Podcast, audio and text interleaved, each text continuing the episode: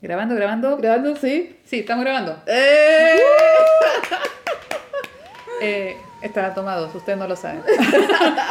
Pero bienvenidos, bienvenidas, bienvenides, bienvenides, bienveni- bienvenide- ¿cómo, ¿cómo lo diría? Con la I. Buenas noches, Buenas, buenas noches, ¿cómo están? Eh, este es el podcast Chojo para Treintonas. Especial de Halloween. Uh, tu, tu, tu, tu. Sí, lo más cringy. ¿Cómo? A ver si puedo hacerlo. ¡Ah! Me Ah. salió. Ay, ¿Eh? ¿Cómo es? No, ya. Lo intentamos. Ay, Ay, puta la wea. Bueno, esta es la Soachan Oli, oli. y la Soada Piso yo. Ajá. Y eso, pues, se supone que algún día seremos un podcast que grabe una vez a la. La... Mira, entre la, entre la inestabilidad emocional y la inestabilidad física. Que por eso se llama Chojo para Treintona. Y ustedes saben lo que viene con los 30. Todo. Sí. Todo el malestar físico, emocional. el- Tú eres eh, la madre de los achaques, conche la lora. Y nos falta la vieja que te dice, ¿y para cuándo los niños?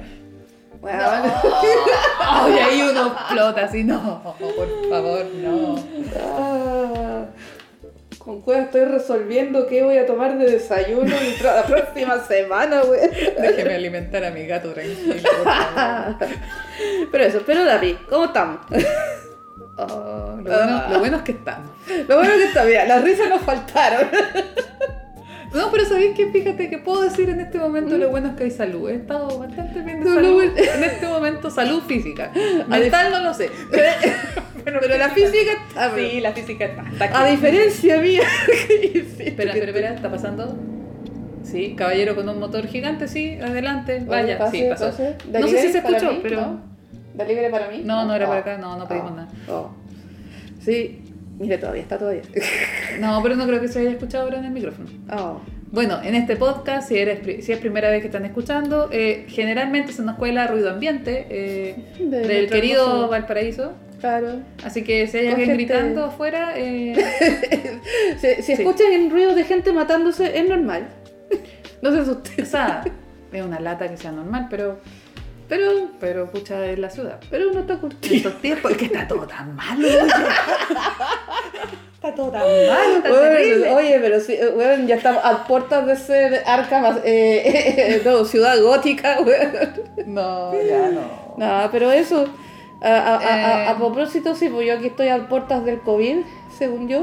Eh, yo diría que no, eh, lo más probable es que te resfriaste porque igual andáis media mareada y te dieron los achaques, los Medio, ahogos, medio el soponcio, el weón. soponcio, los ahogos, la alguita marina, todo, todo te dio la Todo, la- todo me dio. Estoy aquí, para los que no me ven, estoy literal con una mantita, con doble calceta, tomando un tecito en el sillón de la DAPI. Sí. Y mi Sí. gata por ahí anda diciendo, ¿qué haces tú en mi sillón? Sí, más encima. Tengo un gato acá juzgándome. Ay, pero eso, eh, se siente bien bacán, o sea, bien bacán poder grabar. Oye, sí, weón. Sí, se llama de menos. Echa de Muchas menos. gracias, Suaya. Obvio, obvio, Eh, obvio. Siempre Oye. bienvenida acá para ventilar nuestra, Mm. nuestra eh, ¿cómo dice? Eh, ¿Cómo lo dice Juana? Eh, mis miserias al Las mundo. miserias. al mundo. Sí. Puta, que si uno va a vivir miseria por último. No, pero lo decía, no, Juan lo dice, por ejemplo, como, no sé, las calcetas, ay, que no vean mis miserias. Eso, po. oye, entonces hoy día, como especial de Halloween. Bueno, tenemos hartas cositas que contar también. Sí, de hecho, parte tú, parte, o parto yo. Parte tú, Dispara usted, disparo yo.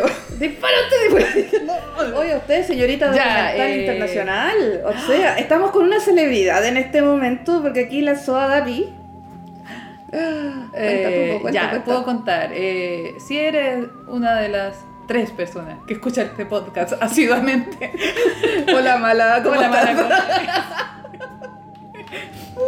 Eh, bueno, hace mucho rato que vengo trabajando en un documental y un largometraje documental en el que soy codirectora junto con Juan Ojeda, que es mi pololo y además mi colega del documental, El nuero de Chile. El nuero de Chile. Sí. ¿Sí? ¿No era el yerno de Chile? El yerno, eso, el nuevo. No sé, eh, la No, persona el- favorita de tu abuela. Sí, sí, el, yer- el yerno de Chile, Sí, sí. lo pueden buscar en Instagram como arroba juanpiart. Eh, debería salir en su descripción de Instagram la persona favori- favorita de la abuela de la Shan. Sí. Y eso es que mi abuela. La cosa es que con Juan eh, grabamos este documental, lo dirigimos juntos. ¿Cómo se llama? Se llama El Alemania. ¿Y de qué se trata? Se trata del Club Deportivo Alemania Federal de Playa Ancha. ¡Uhú! Eh, un gran club, al que le tengo mucha admiración. eh, hacen cuestiones bacanes. Es un club deportivo de fútbol de barrio. Y estuvimos grabándolo dos años. Claro. eh, luego otros dos casi editando. Sí, y fui testigo de eso. Y de todos mis colapsos nerviosos y de cómo el libro este El Camino del Artista incluso ayudó a que yo pudiera Claro. terminar de editarlo. Porque Y había... cambio de casas entre medio, más encima. eh, Creo que te pilló los dos cambios de casa. No, solo, solo, solo el, el peri- segundo. solo el segundo. Mm. Sí, solo el de. El de el que llegamos a esta casa. Espérate, ¿y cómo llegaste a ese club deportivo? Ay, ese te voy a entrevistar. Ah. Ajá. Pero sí, bueno, es que eh, es como lo bacán. bueno, la cosa es que. eh, hola, soy Lapi, eh, estudié cine. Eh, y eh, me dedicaba siempre a la edición. Nunca, al- nunca había. eh, no porque no quisiera, sino como por un tema de autoestima. No me, no me creía capaz de poder dirigir algo. Claro. Pero eh, bueno, terapia y otras cosas ayudan a que uno pueda empoderarse. Claro. Pero la cosa es que básicamente mi papá me dijo, oye, ¿por qué no vaya a grabar? Porque él es parte del club. Eso, esa era la conexión que Sí. te quería preguntar. ¿Cómo, ¿Cuál es la relación entre tú y el, y el club? Porque Bueno, club, sí, porque en el fondo eh, me dijeron, oye, ¿sabes que van a recuperar una canchita fútbol- de fútbol? O sea, van a hacer una cancha de fútbol en un terreno que antes fue un, bas- un basural. ¿Pueden venir a grabar tú y el Juan mañana? Y onda, Listo. me avisan 10 de la noche. Yo así como, en serio, ya, bueno. ah". Y voy a grabar. Y dijimos, oh, esto está muy bacán. Mi papá con su pensamiento mágico, mi papá ha sido muchas, eh, ha sido como el, la, la influencia positiva, así como ese papá que te empuja a la piscina. Siento que eh, literalmente hizo eso conmigo. Eh, y dijo, oye, ¿y si graban una entrevista? Y yo sí, oh, ya, más pega, pucha, ya, bueno, ya. Y fuimos a grabar la entrevista con Juan y nos dimos cuenta de la historia que había detrás de este club y dijimos, oye, esto tiene que ser un largo, esto tiene que ser algo más importante que un video para el YouTube. Claro, y se este fueron momento. por un tubo. Y no, eso. no fue tan por un tubo, fue- Ah, empezamos a Más bien generar... como que rodaron por el cerro. Sí, más bien como que nos tiraron por el cerro. por, la, por la quebrada más encima, ni siquiera. Más bien fue como Valparaíso Cerro Abajo, eh, pero... Pero en carretón En con carretón. tres ruedas. Sí, está buena esa analogía. Pero la cosa es que al final terminamos grabando eh, un largometraje que no sabíamos cómo armarlo, pero de a poco las cosas se fueron dando. ¿Y ahora qué pasó? Por fin. Por fin está en un festival de cine. Está ahora, en este momento lo pueden ver en la página red de, eh, no, se llama redsalas.cl Ujú. en el festival Festigol, que es un festival dedicado eh, 100% a cine que tenga que ver con fútbol. Claro, si hay alguien aquí, si hay algún futbolero por aquí escuchándonos. Por favor, vea el documental, vea la, vea la programación del festival, pero además está en el Festival Dínamo de Mairit, que es un festival primerizo, es primera vez que se hace ese festival y es de un club deportivo que quiso hacer un festival de cine. Hermoso. Entonces Hermoso. dijimos, Sí. ¿dónde más puede estar este Claro, documental? así? Y lo bacán es que lo seleccionaron y también está online. Entonces hay dos plataformas donde puede ver este documental Dos ahora. festivales al mismo tiempo. Tu Claro. primer largometraje. Mi primer largo está en dos festivales. Bueno, no solo mi primer largo, es nuestro pri- primer largo junto con Juan. Obvio. Eh, están estos dos festivales y está online ahora. No sé hasta cuándo van a estar. Sé, o sea, sé que va a estar como una semana en festival, pero en el otro festival no estoy segura cuánto va a estar. Así que si estás escuchando este podcast y te gusta el fútbol y te gusta ver Y documentales sobre todo documental local. y documentales donde hay combos y pelea de perros. Oye, eso es lo mejor. y garabatos y Sí. chuchadas y, y viejitos hablando de historia. eh, tratamos de hacerlo lo más dinámico posible. Eh, adelante, vaya y vea ahí el documental en Alemania. Está en redsalas.cl y en el Festival Dinamo de Madrid. Y todos esos links igual los pueden encontrar en el Instagram de arroba quefluya.cl. Uh, Eso. Y siento Eh. como así dando el speech así. ¡ah! Sí. Es que Qué bacán. encima tuve que grabar un saludo, po. Claro. Tuve que, no, día tuve que mandar un saludo de invitar a la gente a ver el festival, el festival, po. Oh, Con Juan, bueno. Y a mí que me cuesta verme en cámara, por algo esto es un podcast y no es un video. porque de verdad que yo sirvo detrás de la cámara, delante de la cámara me cohibo caleta y es como, ay no, que salí fea, ay no, que esto, ay que... Me cuesta mucho, entonces fue como, ya, ten- tenemos que grabarlo. Y con Juan no había costado caleta ponernos de acuerdo para grabar, pues, entre, entre medio de sus crisis existenciales. Para variar. Eh, sí, pues mis, mis crisis existenciales. Ajá.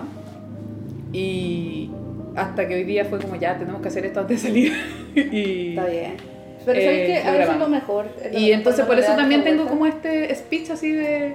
Sí, tenéis Sí. como el, el pitching ya. Eh, porque además he tenido que presentarlo a, varios, a varias Sí, pues. cosas, pues imagínate de vez en cuando también, bueno, lo que tiene un festival, es- o sea, lo que tiene es mandar un, un- cualquier obra de audiovisual a festivales es que tienes que escribir una cacha de documentos donde es, todo esto que te estoy diciendo va en texto. Sí, pues. Entonces, eso. Pero tú, Chan, cuéntanos, porque van a haber instancias donde podamos conocer a arroba Chantalix.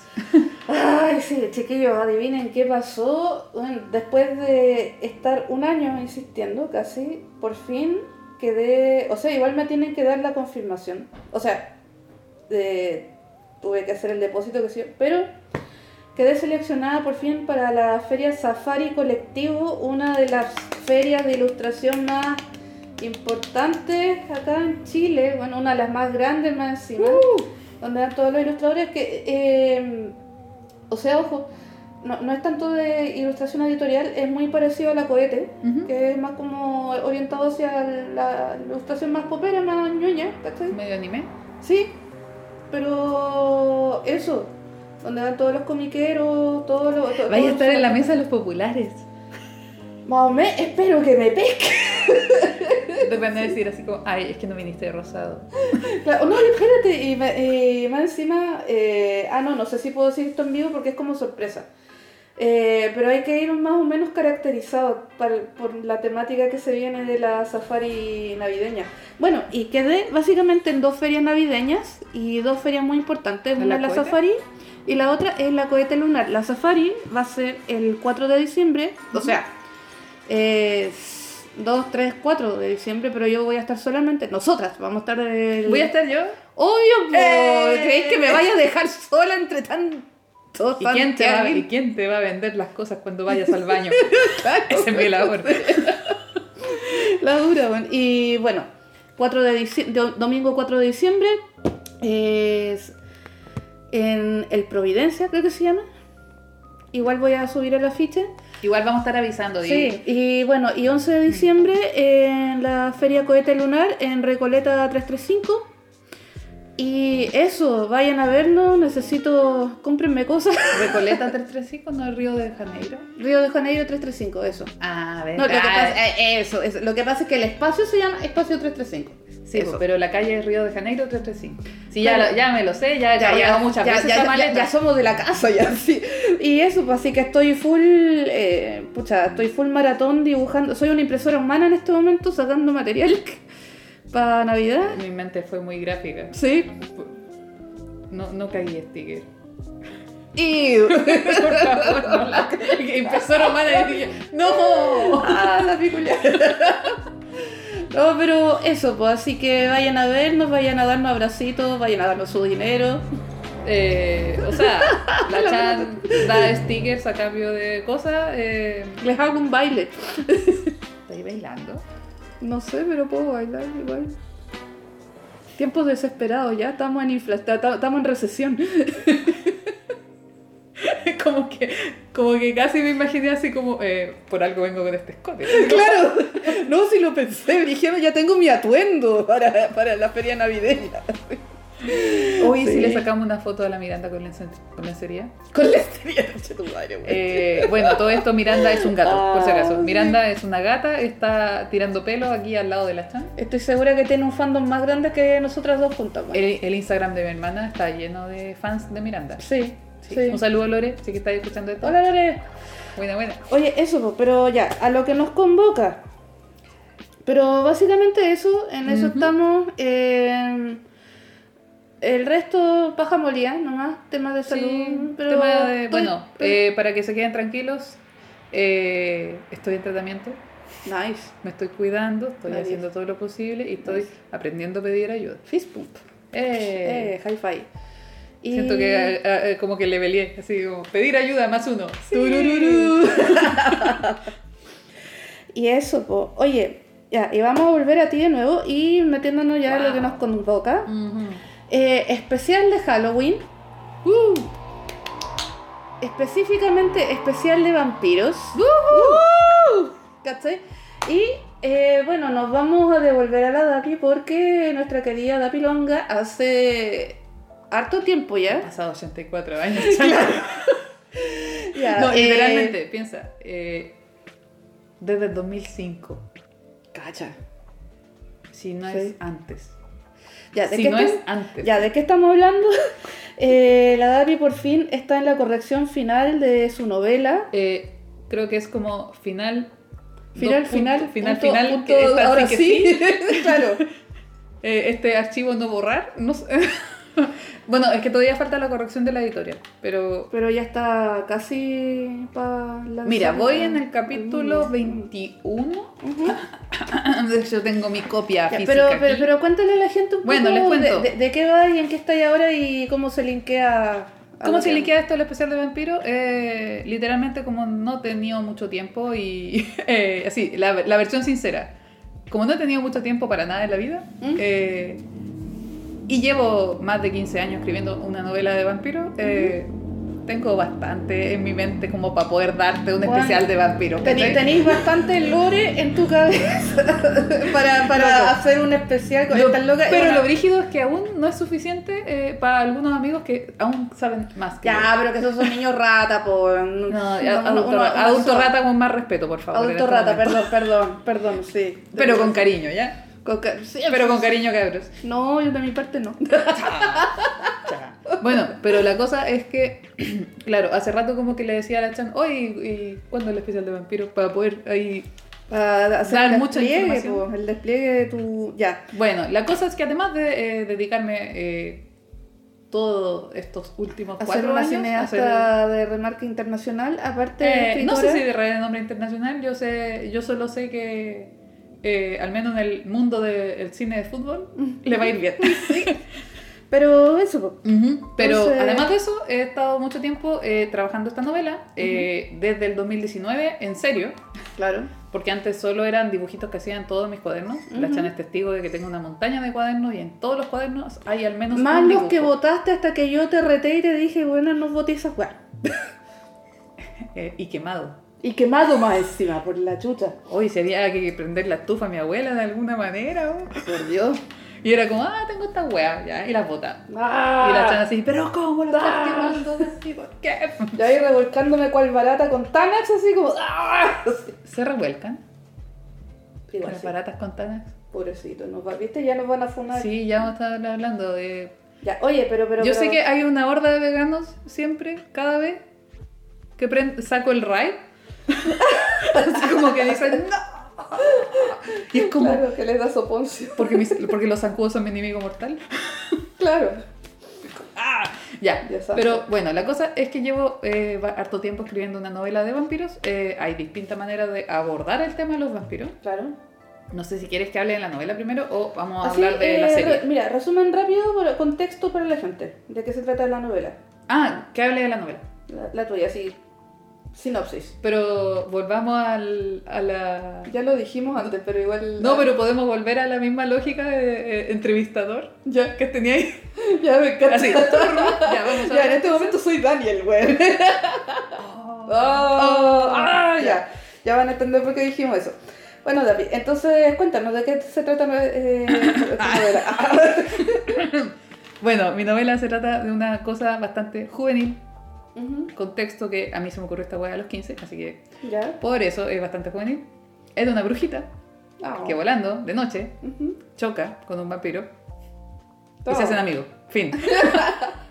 bueno, pero eh, en el fondo, este loco le dice: Oh, tú eres bruja, me podéis convertir en persona de nuevo. Y ese es el centro de la novela. Claro, Que es como: Oh, este loco es un vampiro y no quiere serlo. claro. Y su familia todavía está viva. Ah, eso es un contexto lo- también. lo Es un vampiro, de- un vampiro que tiene solo 10 años eh, como vampiro.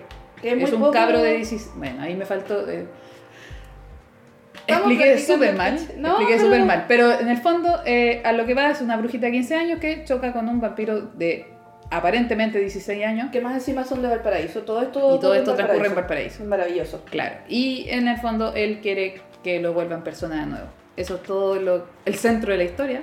Claro. Eh, me acabo de dar cuenta que para sacar este capítulo ¿Mm? eh, debería haber, prepara- haber preparado mejor esto. Ah, está bien, sí, mira, yo también he sido testigo de la historia, lo bacán de esta novela, ya he, he sido, he tenido la suerte de ser testigo de todo el proceso y de ir leyendo los test. Oh, es que eso es como porque en el Sí, fondo... bacán. Y yo creo que por eso también empezamos a hablar tanto. Porque fue como el, oye, Chance, que voy a, quiero postular esto al fondo del libro. ¿Me ayudáis con los dibujos? ¿Mm? Y la Chance, ya, ¿y de qué se trata esto? Y empecé, No, y fue de- empezamos a hablar tanto de esto. de hecho fue antes, incluso antes del fondar, cuando, es que yo me acuerdo, porque estaba, bueno, contexto, eh, fue para la época que mi mamá todavía está en rehabilitación, de que le dio su ataque, y yo estaba en modo, modo survival. Y tú en algún momento me llamaste también y ya me habías contado harto de tu historia y en un momento me llamaste y me dijiste, ¿sabéis qué? Me voy a poner a escribir este libro. Y yo, loca, dale, weón. Ese aplauso tiene que haber reventado algún oído. Lo, siento, chiquillos, lo siento, changa, reventadora de tímpanos. Pero claro, fue así. Fue que en un momento eh, me vi con tiempo. De hecho, estaba cesante. Y tenía Sí. seguro cesantía. Y dije, nunca más voy. O sea, en, en mi mente en ese momento fue, nunca más voy a tener tiempo y plata a la vez. Así que empecé a escribir. Claro, Eh, a los a lo JK Rowling ahí siguiendo la, exacto. a la ñora. A la ñora. Eh, no apoyo su ideología eh, TERF, Claro, pero Su, su visión TERF, claro. no, ahí, ahí se me cayó señora, pero bueno. Pero independiente Pero en realidad oye, es como- que igual es un Mm. tema para otro capítulo. Sí, pero- la... pero, se separa la obra del artista y todo el deseo, pero claro, sí, pero- pero, pero Mira, en, en mi opinión, así bastante, eh, en, en pocas palabras, es como, señora, adéntrese. Señora, Pero, adéntrese, así, pero, lo bueno es mm, que no tenéis que estar de acuerdo con alguien para identificar las cosas útiles que Claro. aprender de ellos. ¿cachai? Claro, en el fondo lo que, a, lo que me, a lo que me refería con eso era como, ok, esta loca lo que hizo fue escribir en el momento que se vio con tiempo, Escribía y además- hacía clases, pues bueno.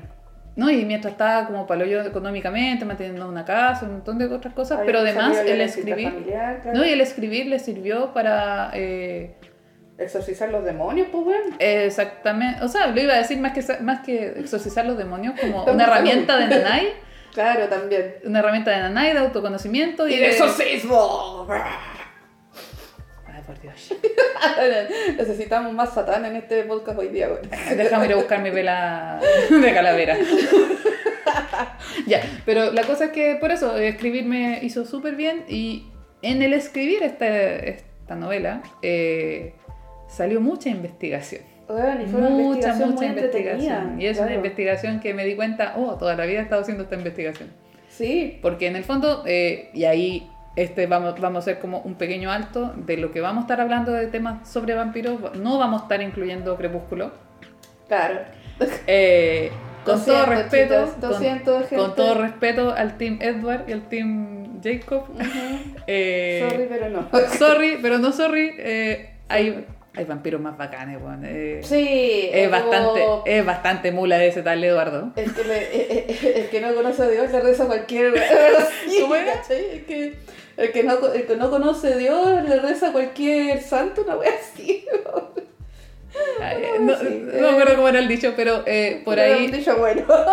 Sí, Ya, un buen dicho. pero, pero eso ya, y ya atándolo un poco con lo que vamos con el especial de vampiros, un libro que fue tremenda influencia para ti dentro de esta investigación. Sí. Eh, vamos a partir con lo del libro para ir adentrándonos en el anime. ¿Ya? Ya. Pero para mí la principal influencia fue eh, la entrevista con el vampiro. Aguante. De la Anne Rice o Anita Ross para los amigos. Aguante Anita Ross, grande Reinota. Eh, Reinota. esta Soa eh, también, de hecho, escribió con, de una manera para exorcizar su demonio. Eh, como que en, la entrevi- en entrevistas hacia ella que, he visto, porque me puse a investigar además de, eh, de cuando le preguntan a ella cómo, eh, cómo se sentaba a escribir, cómo hace...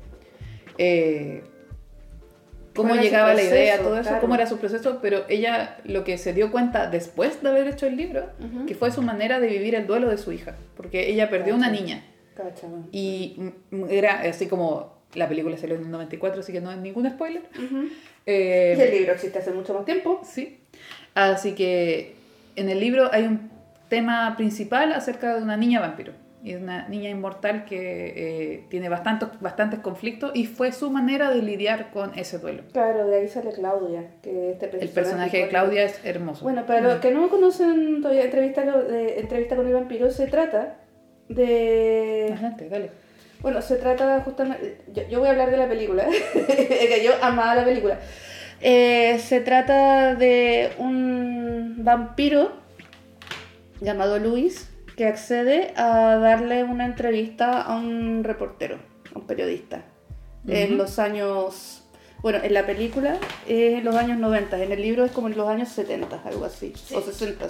ya. 70, 70. Ya, y el libro se trata justamente de Luis eh, recapitulando toda su vida desde cuando, de- de- desde su vida de humano, pre-conversión, hasta eh, pasando por el momento que lo convierten y aparece el famoso, famosísimo personaje del mundo de los vampiros, Lestat. El tóxico más tóxico el de tóxico todos los más tóxicos. tóxico de todos los tóxicos, pero, pero lo amo y lo odio. Sí, es uno de esos tóxicos que no podías odiar full porque puta la wea, güey. Así como... Ya, bueno, y de eso se trata básicamente la historia. Y estoy acá eh, mostrando Aquí el está libro. la, a la la, Chan. la, la Davi con su, con su mayor cara de felicidad agitándome los libros. en la- ¿cachai? Y bueno, eh, personajes principales, como ya dije, Luis, que es como este, es como el cabro emo. Ay, loco, emo. Eh, Por Dios. Eh, Bueno, está Lestat, ¿ya? el no, en realidad es Luis, Lestat y Claudia. y Claudia. Y Claudia el- es una niña y, vampiro. Daniel, Daniel, Daniel, por eso, ya en estos momentos yo hoy, día, yo soy Daniel, el entrevistador. Daniel, el que está escuchando esta historia. claro. Eh, todo es un relato y está todo contado. eh, tiene dos, dos narradores eh, la historia porque en un momento se habla como en tercera persona, que es los momentos cuando está Daniel escuchando. Mm. Yo le digo Daniel. Yo lo leía y decía El Daniel. Dani, el Dani, claro. El Dani. Cuando estaba el Dani escuchando y en los momentos donde Lois habla que... eh, y se llama Louis. Louis. Porque Es son Louis. franceses, po. Eh, es que, claro, son como de ascendencia francesa en Nueva Orleans. Porque está todo esto situado en Nueva Orleans y la Nueva Pero, Orleans... esto, del pero, mil- pero la historia aparte en Europa y en No, algún no. momento. Ah, no, po. No, pues entrevista con el vampiro Ah. parte en Estados Unidos. Tenéis razón, sí. Llevo mucho O sea, tiempo o leyendo sea. esto. Sí, ya, dale, bueno, dale, pero la cosa es que eh, no quiero andar tanto en la, en, en la historia de entrevista con el vampiro, pero sí... eh, ah, no, el- la primera persona. el- Lo- Luis cuenta su historia en primera persona. Eso a mí al menos me inspiró para poder hablar en primera persona en el libro. Claro. Y la gracia de mi libro, Luna de Plutón, Ah, no se llama Luna de Plutón, pero bueno, eh, no quiero dar spoilers del título, nada, porque en algún momento voy a estar compartiendo cosas cuando todo salga bacán, así, Yes. y ahí voy a aprovecharme de Choco para Treintonas para... Aguante, ya, me gusta. y de un rinconcito en el puesto de la Shan, ojalá. Obvio, ¿no? Si después tenéis que tener Ya, pero la cosa es que ahí eh, me, me dio como la, como la inspiración para escribir la historia a dos voces. En el fondo está en primera, sí, pues en primera persona lo que le pasa a la chica y en primera persona después lo que le pasa al chico. Entonces los capítulos impares son de la niña y los capítulos pares son del niño. Que también está bien influenciado por Drácula. Claro, aunque Drácula se va en otra ola. Claro, son cartas. Sí, Drácula es como una recopilación de un montón de cosas que alguien... Y recopilación de diarios, cartas, noticias, telegramas. eh, está Claro. todo eso metido como un- una historia. Claro, es como un efecto Rashomon, un poquito. Es que, claro, pues Sí. yo creo que quizás también hubo algo de inspiración. eh, Se llaman novelas epistolares. Claro. Oh. oh. Sí, sonó eso ahí de fondo. Bueno, tengo ahí mi librero y quiero me- hacer una bandeja de puros libros de vampiros, porque Sí. ya tengo caleta. Sí. Es que son muchísimas, han investigado, han investigado caleta. Entonces, Bueno, si te dije, la mitad, de la- yo no me había dado cuenta, la mitad de la vida la- había, eh, había estado investigando para Claro, esto. Y aparte de tú, investigaste Mm. mucho la funcionalidad, eh, e incluso la- hasta la ciencia de los vampiros para Es elegir que ahí cómo está el tema, Claro. ahí está el tema, hay que, en el fondo vamos a ir adentrándonos vamos de a poco, Ujú. eh, cada autor tiene su propia lógica de cómo es el personaje del vampiro, o sea, el, como el mito. ¿Cómo es el Eh, mito del vampiro? Cada Claro, entre paréntesis, era- como, hizo la autora de Crepúsculo que se mandó. La autora Crepúsculo, aquí voy a darme una licencia, permiso, dale, dale. tomo mi tacita, revuelvo y digo, me duele. pone la tetera. Pero yo leí por ahí, no sé si será tan verdad, pero que la autora de Crepúsculo eh, dijo así como, no quiero eh, teñirme, así como influenciarme de otros autores, así que voy a hacer las cosas a mi manera. y es como, loco, lo que primero tienes que hacer siempre es investigar. Y ella dijo, pico con la web. Y hizo la- Claro, y, y- y ahí nacieron los vampiros brillantes con el sol. Pero Tiene mucha lógica, tiene mucha lógica, es- súper irónica pero, la Mm. pero es su lógica. Claro, ¿cachai? pero igual dentro de todo, igual siguió la lógica de los autores que más o menos... Es que Crepúsculo eh, no está orientado hacia el gore, no, tiene no este tormento, gótica, es, no. Es, es- lectura adolescente con cuestión paranormal, pero... eh, eh, se llama romance, de hecho es el género romance paranormal. claro. Y de hecho también el libro que estoy haciendo yo entraría dentro de ese gé- género. Claro, pero, Pero también hecho. es más eh, fantasía urbana, Claro, ¿cachai? Porque está situada en una ciudad real, que es Valparaíso. claro. Y Valparaíso de te dice como el mundo es real, pero esto también es real, Claro. ¿cachai? Eh, Y- me estoy yendo más al Sí. tema de que cada autor en el fondo eh, decide cómo va a ser el mito vampiro. mm, Teníamos eh, ganas de conversar sobre esto porque en el fondo eh, son como maneras, como lo había anotado incluso, claro, como son maneras mane- de Ah, eh, al menos para mí, eh, el hablar de los vampiros me sirve como para hablar de la vida. sí. En el fondo, eh, a mí me gusta mucho eh, el conflicto de, con la mortalidad y, Y la con- inmortalidad. Y la inmortalidad. Mm. En el fondo, no sé si alguien vio The Good Place, la serie.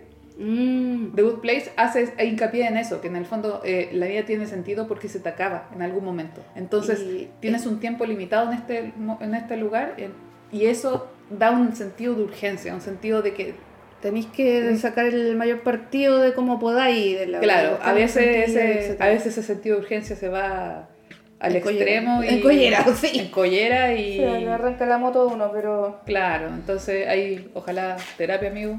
claro, ¿no? Y, Pero- fue, y, y fue también como el gran motivador para ti, para, o sea, en el fondo de tu novela, pues. Claro. Entonces, Fue el motivador, como a mí, a, a mí al menos me sirvió como, ok, ¿por qué, eh, eh, eh, ¿por qué un inmortal que querría volver a vivir? Claro, que lo por al general se, por lo general se glorifica harto el, eh, la, eh, la figura como del Mm. vampiro. Eh, y, y es re loco porque en todas las novelas sale justamente la mayor yaya, así como la, la- la ma- el mayor conflicto emocional que tienen todos los personajes es la inmortalidad de ellos. pues. Y más que la inmortalidad, no es la inmortalidad en sí, es la soledad. Claro, los efectos colaterales de esta Y de hecho, incluso. Drácula Mm. actúa porque se siente solo. Mm, Si tú te vas a una lectura un poquito más profunda, eh, y aquí, si alguien no cacha qué onda eh, el personaje de Drácula, el Mm. personaje de Drácula, el papá de todos los vampiros, el, Obvio. el caballero de la capa, así como, así con, y con cara de pervertido, eh, el señor Burns, claro, literal. literal señor Burns. O Gary Oldman, oye, bueno, tremendo, tremenda representación. Bueno, yo vi esa película, la vi eh, para la investigación, la vi el año pasado y eh, la vi en el contexto 2021. Uh, bastante funada la cuestión, así. Yo funaría esta película. Pero bueno, habían como cosas que de verdad no me hacían ni un sentido. Pero tiene que ver con el tiempo en el que salió. En el Mm. tiempo que salió la rompió. Y además Gary Oldman. Gary Oldman, weón. Ya, pero la cosa es que en Con el ese fondo... peinado de dos metros. Claro, en el fondo Drácula actúa porque se siente solo, necesita con quién compartir esa soledad. Claro. Entonces también ese concepto eh, te lleva al tema del romance. Mm, Mucho, porque es como, ah, con- busca una pareja para compartir ese estar solos. ¿Cachai? Claro. Eh, y ahí cada autor se va para distintos lados. Eh, en Drácula se van como, esta persona está haciendo esto con esta mina, que se llama Mina, la loca, encima se llama Se Mina, llama Mina. la está buscando y toda la cosa, pero es contra la voluntad de ella. Claro, pues. Al menos en Crepúsculo ella quería estar ahí. Ah, eso. Ah, bastante cuestionable, sí, pero... Ah, Pero al menos la loca creo que lo quería, ¿cachai? Tenía un poco de agencia Eh, bastante de amiga, date cuenta, pero... Y en el caso de entrevista con el vampiro, eh, Lestat sigue siendo un tóxico. Manipula a este loco, a Luis. Claro. Y además eh, también plantea otra cosa. Mm. Entrevista con el vampiro además plantea el cómo se te, te cuenta la historia desde el, desde el punto de vista del monstruo, que eso no había pasado. Claro. O, no, de hecho creo que no era tan común dentro de... eh, porque no, no, no, no he leído suficiente... He leído bastante obras, pero no he leído la obra suficiente para asegurarte que no se haya hecho antes una historia con el punto de vista del monstruo. Pero sí por lo menos marcó un hito. Porque además era eh, también con un eh, subtexto que fue eh, después interpretado como súper eh, hom- homosexual. Sí, es que, bueno, Además- chipeo, el tremendo chipeo. Es que Luis y la está, insisto, pareja tóxica, pero puta que, que pareja interesante. Yep. Pero la cosa es que en el fondo eh, se van a otro tema de por qué eh, Lestat busca una pareja, por qué buscan en el fondo adoptar a esta niña y va a otro tema, así como acerca de qué es la familia para ellos. Claro, una familia más o menos forzada también, media tóxica entre medio. En realidad es como que tuvieron la guagua para que el matrimonio no se rompiera. Básicamente, no sé, básicamente. No, y- y de hay hecho- momentos, claro. Sí, y de hecho, bueno, eso me estoy adelantando bastante, pero eh, la recomendación es que vean la serie nueva que salió de Entrevistas Sí. con el Vampiro. Eh, está saliendo por AMC.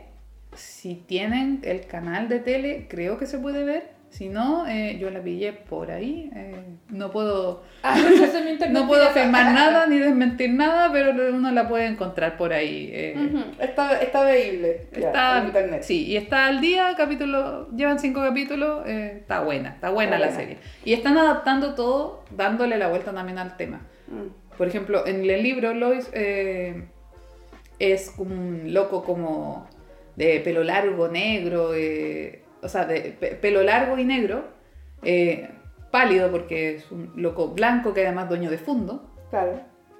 Eh, y Claudia es una niñita de 5 años en el libro, Oh. con el pelo rubio, así como una muñeca. En el fondo Es una, muñeca, francesa, así como crespita. Sí, de hecho una muñeca de porcelana. Mm, La describen así también. Sí.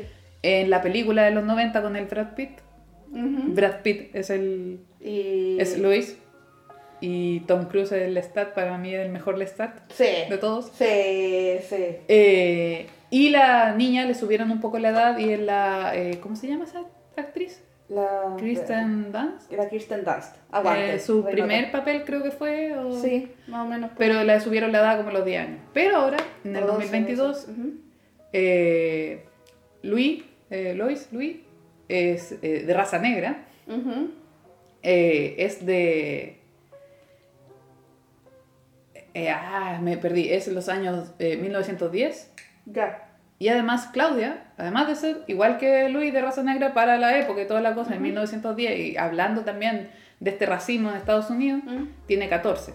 Entonces Claro. tomaron otra, otra lógica y están reinventando la, reinventando la saga de los libros y están metiéndole otras cosas. Entonces, era mi recomendación, si quieren partir por el tema de los vampiros y eh, tener otra referencia aparte de Crepúsculo, Por favor. por favor, Entrevista con el vampiro Por es una por- muy por- buena obra, Por pero... la misericordia, Claro, por favor. pero tampoco yo la orientaría como a un público eh, infantil, ni cagando. No, no, nada. Es De hecho, un- creo que nada de lo que vamos a hablar hoy día es como.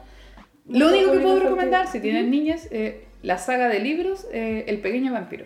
Sí, Esa es mi aguante. otra referencia. Sí, Esa es mi otra referencia. aguante Rudiger, weón. Ay, Rudy. Se llama Rudolf en la versión animada, Claro. pero la versión animada la encuentro bastante alejada de lo que es- son los libros. A mí, me, a mí lo que me pasaba con el pequeño vampiro cuando empecé recién a leerlo, es que me metí tanto en el libro, me, me causaba tanta tensión. Y tenía re- su real terror el libro para un público infantil Lo igual. tengo ahí también. Están allá, también están ahí. Y ¿sabéis lo que me pasaba? Yo en algún momento empezaba a sentir como ese olor a sumagado. Oye, esa descripción. Es. Bueno, eh, ahí tengo que hacer el, eh, la, Ay, y, co- nos el contexto. de- y nos olvidamos de la reina de los condenados, ojo. Eh, es que, ¿para qué no quiero ahondar tanto en lo que es la saga Entrevistados del Vampiro? solo dejarlo hasta ahí. Eh, en los libros infantiles de El Pequeño Vampiro, eh, básicamente es un papelucho, pero con vampiro. Sí, Eso es. Y son varios libros. Eh, cuando yo estaba chica me mandaron a leer por el colegio el Claro, tomo 1. A mí también, sí. Y ese tomo 1 tiene una descripción bastante de que el vampiro en sí tiene un olor a, a- a guardado. Sí, Te habla un olor, un olor a sumagado. Y que tiene... Sí, y que tiene toda la lógica de alguien que no se baña, que vive bajo tierra, En un cementerio más en un cementerio. Porque además ese es otro tema. En algunos autores ellos vuelven a su tumba, tienen que dormir en el ataúd, en otros autores nada que ver. ¿Cachai? Como Later Right One In, que me encanta esa, eh, esa cómo toman el, el- al vampiro Ujú. y a una niñita que duerme en una tina, que es tapada entera con cartones, con todas las Es ventanas. que, claro, también el tema del sol no, es algo que no todos los autores lo toman, pero sí es en, el, en la como iconografía, se dice, cuando mucha gente tiene como pensamiento de una... Claro, algo así, como Ya, en el pero inconsciente colectivo. En el claro. consciente colectivo es como, ah, ya, la, la- la luz del sol los quema. Mm, Entonces, ¿cómo escondemos a esta persona de- del sol? Claro. Entonces están esos métodos. En entrevista con el vampiro, ellos dicen, "Mm, el ataúd está ahí, es necesario. mm. Y lo tapan y lo cierran. Pero en el pequeño vampiro, ellos están en una cripta debajo, así como mausoleo para abajo, escondido, y además es una familia. Ya no es como el loco solo que busca así como a un compañero de vida, no, son entera. niños con sus papás, con su tía, que él este. Mm. Y más Son encima como- es como, no, es que mi tía escucha, eh, tiene mal oído. sí. Claro, y son como toda una comunidad, más sí, sí. Y además, por eso también me dio al menos esa inspiración también para mi libro, que dentro de lo que es la historia del chico vampiro de mi libro, también en el fondo tiene su pequeña comunidad. Claro, su, familia, su, familia, postiza. Su familia postiza y aparte la comunidad de vampiros, eh, ya más extendida. Yo ya ahí estoy hablando del lore del libro de la, desde la sí, ahí como que no quiero dar tanto detalle. Claro, porque- pero, pero existe una... Y eso es lo bacán. eh, es bacán cuando hay hartos vampiros en la historia. Y además es porque eh, yo lo estoy humanizando ahí. Mm. Porque no son el tipo de vampiros que en otras obras aparecen, que ah, son que como... como, monstruo, como más un monstruo, como que... Claro, que ahí, ahí también aparece en la, en la serie que quieres hablar tú. Claro. Eh, pero, claro, como que el tipo de vampiro que estoy el- tomando yo es el tipo de vampiro que no pierde su conciencia humana y que sí necesita ese contacto con un otro. Claro. Sí necesita de tener gente. Y aparte que están estas pequeñas diferencias, por ejemplo, en donde algunos autores eh, mantienen para siempre eh, la, ma- el- como la edad mental de Y ahí la está, claro, en los libros de Anne Rice, Ujú. En el libro de Drácula no queda claro porque como no sabemos la perspectiva de él, Mm. eh, solo sabemos la perspectiva de la gente que le teme a él, Mm. No sabemos si su mente evolucionó o no. Se da a entender de que sí, porque el loco sabía va- varios idiomas, eh, tenía títulos de cosas, etc. Pero en los libros de Anne Rice, eh, lo que hace ella es tener a un personaje que, ok, fue muerto a los 25, por ejemplo, Claro. Y sigue. Y se quedó con mentalidad de alguien de No. 25. No, no. Ah, no, no, al, revés. contrario. Al. Rice lo que hace es como, ok, tiene 25, ahora mentalmente tiene 40, así que sus decisiones son más sabias. Hace como esta lógica. Claro, que el, el cerebro como que va evolucionando, como que realmente fuera una en persona... un momento, esto es como en un momento en el libro 3, Mm. que es La Reina de los Condenados, eh, Lestat cuenta de cuando, eh, no, de hecho en el libro 2, en el libro 2, eh, que es Lestat del vampiro, de la saga de entrevista con el vampiro, eh, Lestat cuenta de cuando conoció a Marius, que supone que él tiene más de eh, mil años, Wow. eh, porque él es de los romanos. Entonces ah, se supone que como que lo ve y siente admiración y el loco habla con una tranquilidad y ve una biblioteca gigante. El loco ya a esa altura es como un monje zen, pues, bueno, ya de hecho, también tiene- tiene una vida como de monje. El Marius, sobre Claro. todo, tiene una vida así. que tiene como mil años de, de, de sabiduría básicamente y de aprendizaje y etcétera. Sí, y hay, Claro. toda, y hay toda una bola con los egipcios que yo no quiero dar tanto spoiler, pero por favor léanselo porque es muy entretenido. Es muy bueno, bueno.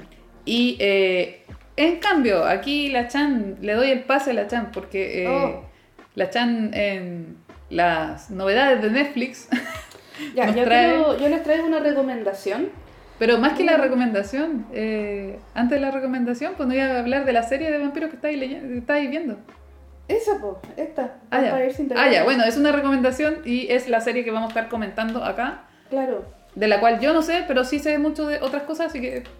No, es no. bacán y bueno, se liga un poco a lo que decía la Dapi de que hay distintas maneras de representar a los vampiros. Hay Ujú. una manera también más particular que tienen otros autores que se ha hecho famoso, por ejemplo, en Helsing, en Blood Mass, también, ambos animes.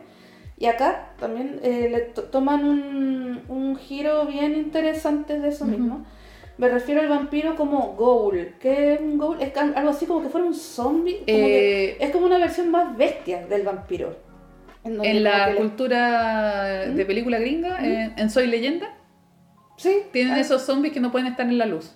Sí, pero estos, eh, eh, estos, por ejemplo, son vampiros que, que literal se les transforma la cara y se les desfigura y se convierten como en una gárgola, ¿cachai? O a veces se les pone la cara como, como de murciélago y les salen efectiva, y les salen alas grandes de murciélago. O sea, e- es como más bestial esta... ya. Creo que en la película de Van Helsing, esa como Sí. de los 2000, Sí, eh, también hacen eso, hacen sí. eso, ¿cachai? Mm.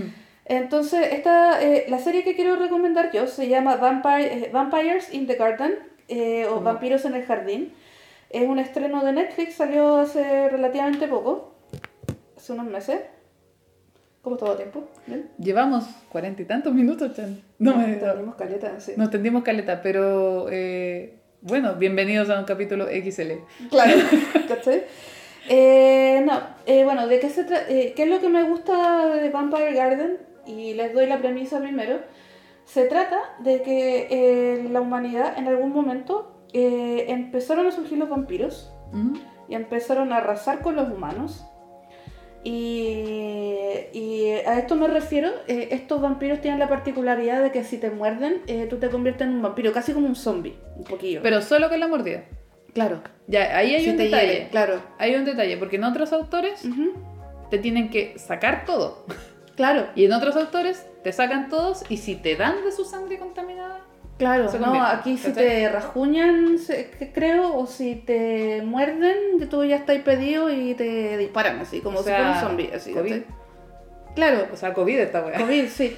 Eh, ¿y qué pasa? Eh, entonces la humanidad está en un punto en donde queda como una, por lo menos el lugar donde ocurre la historia, queda una sola ciudad grande, con, con todos los humanos que quedan. Y tienen y los vampiros tienen eh, se, eh, se instalaron también, tienen su propia sociedad, sus castillos y todo viven como las personas normales. Y hay una guerra entre humanos y vampiros, básicamente. Ya. Ya. ¿Y de qué va esto? Eh, de dos, dos chicas. Está Momo en el lado de los humanos, que como que está cansada de vivir en esta ciudad como ultra enclaustrada super, y, y ultra como militar, además. Ujú. Les voy a dar un poco más de detalle después. Y por otro lado está la reina de los vampiros, que es Fine. Y ambas, y lo que tienen en común es que ambas están cansadas de vivir la vida que llevan. Mm. Fine eh, no está ni ahí con seguir matando humanos. Eh, ella aprecia Caleta como la cultura de los humanos, ¿cachai? Ah, ya. Y como que la critican Caleta por eso. Y Momo tampoco no, no quiere estar más en guerra, ¿cachai? Y se conocen las dos en un momento y se arrancan. Y es bacán. Sí, es maravillosa la, eh, eh, eh, eh, es maravillosa la, la historia. Ya. ¿Qué es lo que me gusta de esta, de esta serie también? Es que tiene un- es el setting que es poco común para. Siento que es poco común para las historias de vampiros porque es como yo- lo que yo le llamo el Tsar Punk. Por ejemplo, si han visto eh, Shadow and Bones, lo, lo pronuncié Sombra y hueso. Sombra y hueso, ¿ya? Eso es Tsar Punk también, que es como. tiene como toda esta estética así como de, como de. como de los rusos, ¿cachai? La Como de, la, como de la de madre Rusia, ¿cachai? No, como la época de los cosacos, así como con los. Ya, La porque- corazada Potemkin. Ma- más o menos, ¿cachai? Porque es Oh, una espera, ciudad. tuve flashback de Vietnam, de, de la U. Claro, entonces es una ciudad que está como. que está como sitiado en este lugar, así como que fuera Rusia, ¿cachai? Como para esa área. Eh, está todo lleno de nieve el- y es una ciudad militar, además, en donde todas las personas, por, por lo menos, eh, eh, tienen que en algún momento entrar en el servicio militar y combatir vampiros, ¿cachai? Y los uniformes se parecen mucho a los de a los de los rusos también, así como con estos abrigos largos, qué sé yo. Mm. Y por otro lado, el mundo de los vampiros se parece mucho también como a la, como a la clase aristocrática de los zares también. Con estos vestidos Ah. largos y como, como con ropa de Bernardo Gil. De repente no como, pero ¿cachai? es como esa onda. ropa de Bernardo Gil, la Eh. peor referencia del mundo. Yo te tengo una peor. Ráfaga. claro, algo así. Entonces, eso, el setting está súper interesante. Eh, se cruza un poquito a veces con el diesel punk. Eh, es bacán como de a poco, yo he visto como hasta el capítulo 3, eh, más o menos. Es bacán como van saliendo subgrupos de humanos entre medio o de ambos bandos, ¿cachai? Eso sí que recomendadísimo. Lo otro bacán es que son cinco capítulos nomás. Esa es toda la primera temporada. eh, se ve súper rápido y me gusta el tono que tiene esta historia. Porque si bien Helsing, eh, por ejemplo, es como más tirado al- a la acción, y esto también, en todo caso. Pero es como una acción muy, muy, muy acción. Y esto se nota que el factor humano, la, la- la relación de los personajes, como lo, es lo principal de esta historia, ¿cachai? Mm. Y eso, véanla. eh, Momo y Fine, puta, qué bacán el par. Si, si les gusta, si, si ustedes disfrutaron ver la dinámica entre, entre y Caitlyn en Arcane, O sea, el chipeo. no sé todavía. De más que sí, Uh. ¿cachai? Es, que, es que creo que el chipeo va más allá. cre- Creo que el link entre estos dos personajes, como que va más allá del. O sea, es canon. No sé. Mira, te mentiría si, si Ah, ustedes, ustedes descubran si. Pero si se chipeo pilla o un no. fanart, eh, probablemente sea Es probable, es probable. No, sí, de hecho, bueno, con, con Fine, eh, el primer momento que te la muestran, te muestran a la loca así como bailando con otra mina y, y eh, en un baile así como ultra pomposo. Y los demás vampiros así como pelándola así, bueno, esa es la de turno y esta otra cree que, que, que va a ser la única y la van a votar como una semana, ¿cachai? Y, y, y, y acto seguido muestran así como otro, un grupo como de chicas vampiras, así como muy fangirl, así como, ah, reina fine, mírame, mírame, ¿cachai? Oye, igual eso tiene toda la lógica dentro del tema de, eh, de cómo cuando empiezan las historias de vampiros y dentro de lo que es eh, la concepción como del, de la serie Yuri. Mm, Tiene toda la lógica en ambas cosas. sí, En la parte de como de eh, una de las primeras obras así de como eh, época eh, no como una no como un mito sino como un libro ya eh, está Carmila del- que ha tenido varias adaptaciones que trata de una loca eh, que se empieza como empieza a vivir como en la casa de alguien sí Chan yo creo que te voy a tomar la temperatura la Chan ahora en este momento, eh, ustedes no lo saben, pero la Chan dice como, ¿tendré fiebre? ¿Seré yo, señor? Está en, esta, en esa posición. Sí, de ahí voy a buscar el, el termómetro. Me estoy convirtiendo en zombie. Ah. Pero eh, la cosa es que eh, Carmila empieza como a jotear a una loca. Mm, Y la historia la vemos desde el punto de vista de la loca que está siendo joteada. claro. Eh, y toda es como una tensión extraña y además eh, en sus inicios también todo, toda la temática de los vampiros tenía que ver como con la corromps, con la Corrupción. co- corromps- corrompión, corrupción. Corrupción, mujer, por Dios. ¡Ah! Es muy tarde. ya, pero no de corromper. Claro, Eh, de de corromper un una inocente. Más que corrupción, de corromper un alma eh, inocente y pura y casta y toda la cosa. Y venía este ser a seducir. Y Claro. por eso se ha ocupado bastante en Igual esta lógica. como que no es tanto el caso, no, es- no, no, no- como que no se tiran al joteo. Eh, más bien un poco lo contrario, pero te ponen así como antecedente que esta chica... Y te ponen esa tensión por debajo, entonces tú lo sabes. Es como, tú sabes que esta loca tiene una preferencia Claro, por las pero- locas, entonces tu mente ya lo predispuso a- una claro. posibilidad. Pero la dinámica hasta ahora entre ellas dos es más bien como locas que se están conociendo y que tienen una cuestión en común, así. Eh, hay un rollo muy bacán con la música también. Qué buena. Mm. que me encanta porque ya estoy dando mucho spoiler, pero no, no es tanto un spoiler, pero eh, como los vampiros tienen un oído muy agudo en esta serie, eh, para que no encuentren la ciudad. O para que no encontraran las ciudades, prohibieron la música para toda la humanidad. Mm. Y eso igual como que se nota que afecta psicológicamente a la, a la gente ahí. Y se nota también como en el grado de angustia que tiene la protagonista, que es Momo, así como que literal que ya está chata de vivir así como en un régimen ultra militar donde tenéis que ser igual el duro, ¿cachai? Acabo de ella- hacer un- una conexión nada que ¿Mm? ver. ¿Con Me acordé de, eh, de la película esta Coco. Coco. Sí, ¿Eh? la película Ah, porque sí. le habían prohibido la música. Claro, como- claro. Y entonces como que todo se va a las pelotas cuando esta niña se encuentra una, ca- una cajita musical y en vez de destruirla se la lleva a la pieza. Ah, fuiste. Fuiste, sí. Y hay otra cuestión que me gustó mucho, que hay un rollo de mamá e hija también. ¿Ya? Eh, dentro de la serie. Porque Momo es la hija de la general, de la máxima general comandante de este ejército. Ujú. Y la mamá tiene que ser así como súper fría, súper Ujú. estoica. Y ella, y Momo tiene la presión de que tiene que ser, eh, eh, insisto, es una loca así como muy tierna, muy torpe. Y, que, y su mamá es la cabrona máxima, así de, Ah. de, de este... Es como un patrón en, la, del- en alguna Claro. serie anime, que es como. Es como es, es- esta mamá o esta figura como paterna, ma- materna. Es como eh, súper fría, como- y tiene un hijo que es como muy blandito. Claro. Pero ojo, porque igual le, le mandan un giro a esto en el primer capítulo y lo encontré maravilloso. mm, Me dio penita, pero me lo encontré bacán. mm. Eso, y nada, pues, véala, eh, Vampiros en el Jardín. También nos, eh, con la Dapi nos acabamos de ver una película muy buena. Sí, vamos a hacer una cortina. Ya. Ya, esa fue la cortina. Ahora Chucha. estoy, estoy creativa. Hola, sorry. Eh, Ya, pero bueno, especial de Halloween también. Eh, también otra película que escogimos para este especial, eh, si bien no tiene que ver con vampiros, creo que ya con esto cerramos ya la- el especial de los vampiros en todo caso. claro, en algún momento puede que salga alguna idea, pero. Ujú.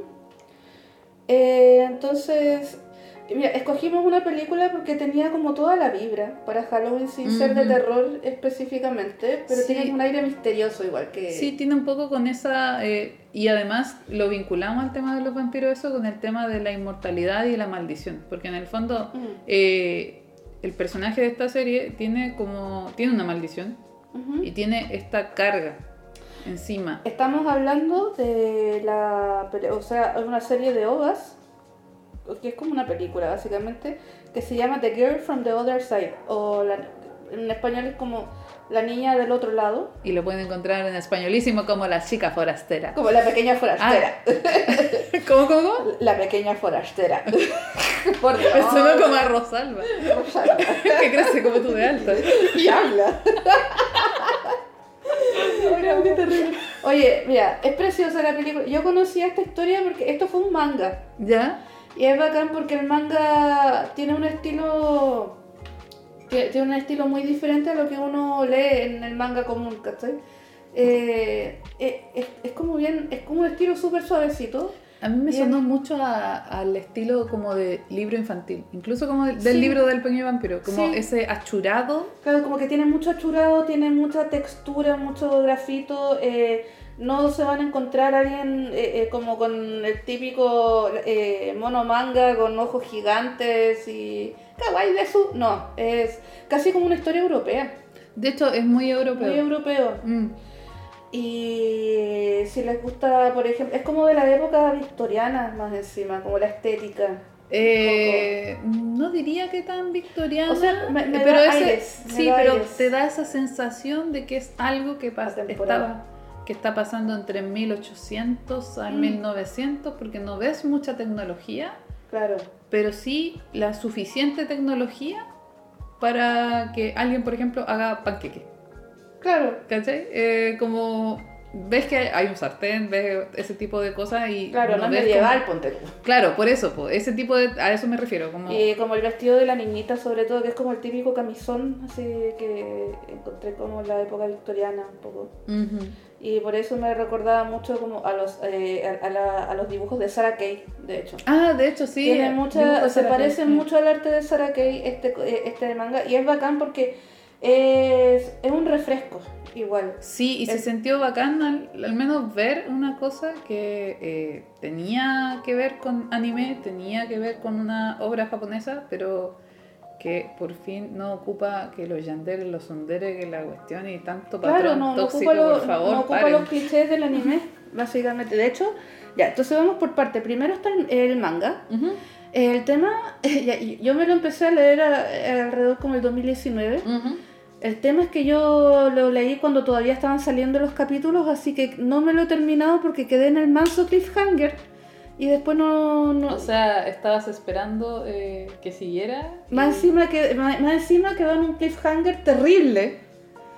Y, y, y, y caché que ya, ok, eh, hay que esperar que salga el otro tomo y no tenía ni fecha y fue como, ¡oh! ¿caché? Pero ¿cómo voy a hacer? No, es que... te- ¿Cómo voy a hacer mi vida eh, de esto? quedé, quedé para en el peor momento de la historia, así, real.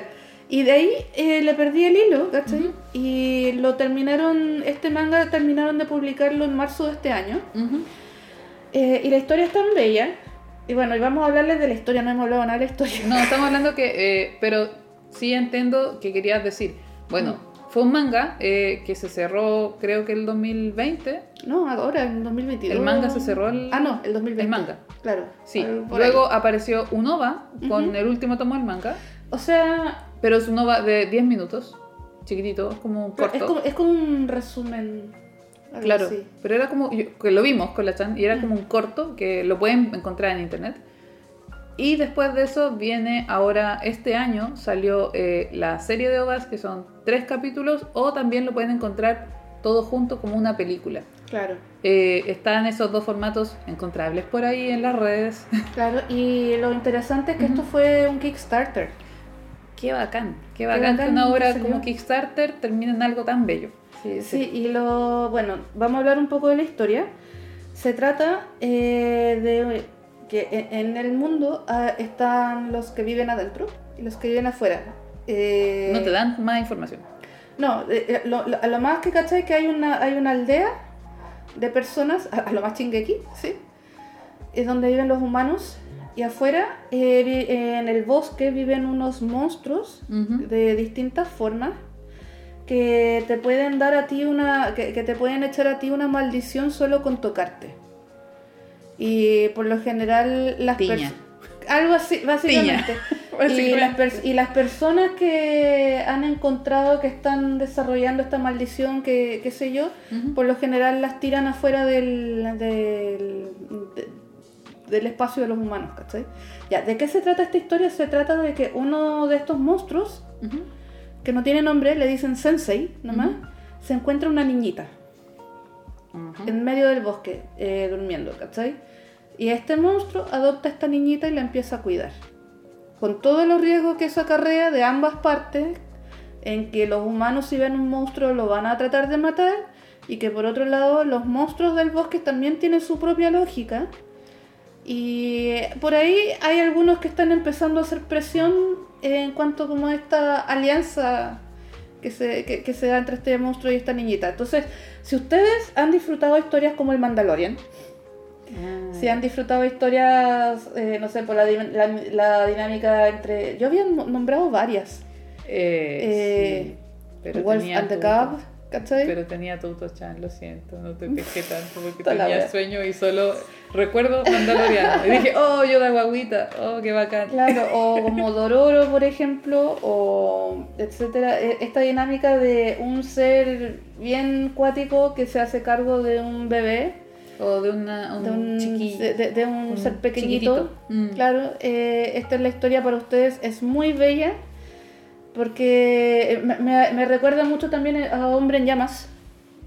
No, Es bacán. no la vi, Eh, perdón. Denzel- Perdona mi ignorancia, no la vi. ya. Es buena, pero se trata de lo mismo. Ya. Es un compadre, un ex militar que lo ponen a hacer eh, guardaespaldas de una niñita de papás ricos que tienen temas con los narcos. Ah, ya. Y se hacen súper amigos, casi se torna él como la verdadera figura paterna de ella porque los papás están weando todo el rato. Y la secuestran y él deja la y él deja la caga. Ah. Por eso se llama hombre en llamas, porque deja la real cagada por salvar a la niña. Ah, ya. Entonces, en el fondo, es un papá adoptivo Sí, que dice papá. así como, ¿qué hago con la bendición? Sí, favor". y me da mucha risa porque de repente se manda cagazos de papá primerizo ahí y nosotras gritábamos, pero ¿cómo la dejáis sola de esa wea? Así, deja de darle tanto azúcar, así como, Le va a dar diabetes a esa niña. claro, ah, que se vaya a acostar, así como. Entonces hace te hace salir la soa interior un poco, así como... Pero eh, no sé si quieres dar spoilers de esta obra o, Eh, o sea, así. No, eh, el arte, bueno, los OVAs lo interesante que tienen es que el tipo de animación también es muy hermoso porque es, es bien experimental. Eh, rescata mucho eh, el arte original del manga que es como todo hecho a mano, como con plumillas y achurados de tinta. Oye, a mí me dejó Oye. impresionada. Brígido y entre medio tiene animaciones de, en carboncillo. Y hubo un momento en donde casi sentía como que habían pintado con los dedos algunas escenas.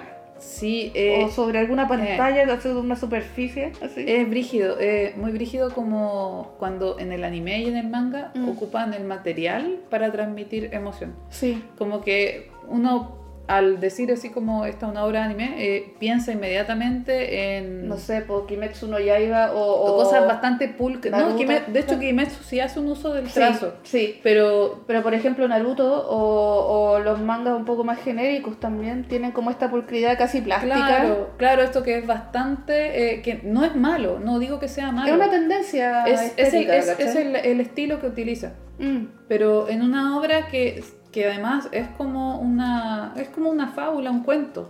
De hecho creo que Y- esto igual lo pueden ver con, con niños, ahora que lo pienso, diría pero no, con niños no tan chicos. Sí, así como 13, 12, Claro, ¿cachai? 12 con acompañamiento, pero yo tendría pesadillas hubiera sido Sí, pues entonces es que eh, eso es lo bacán, tiene como, es una historia muy tierna, pero que también tiene su oscuridad dentro de y además todo. es lenta.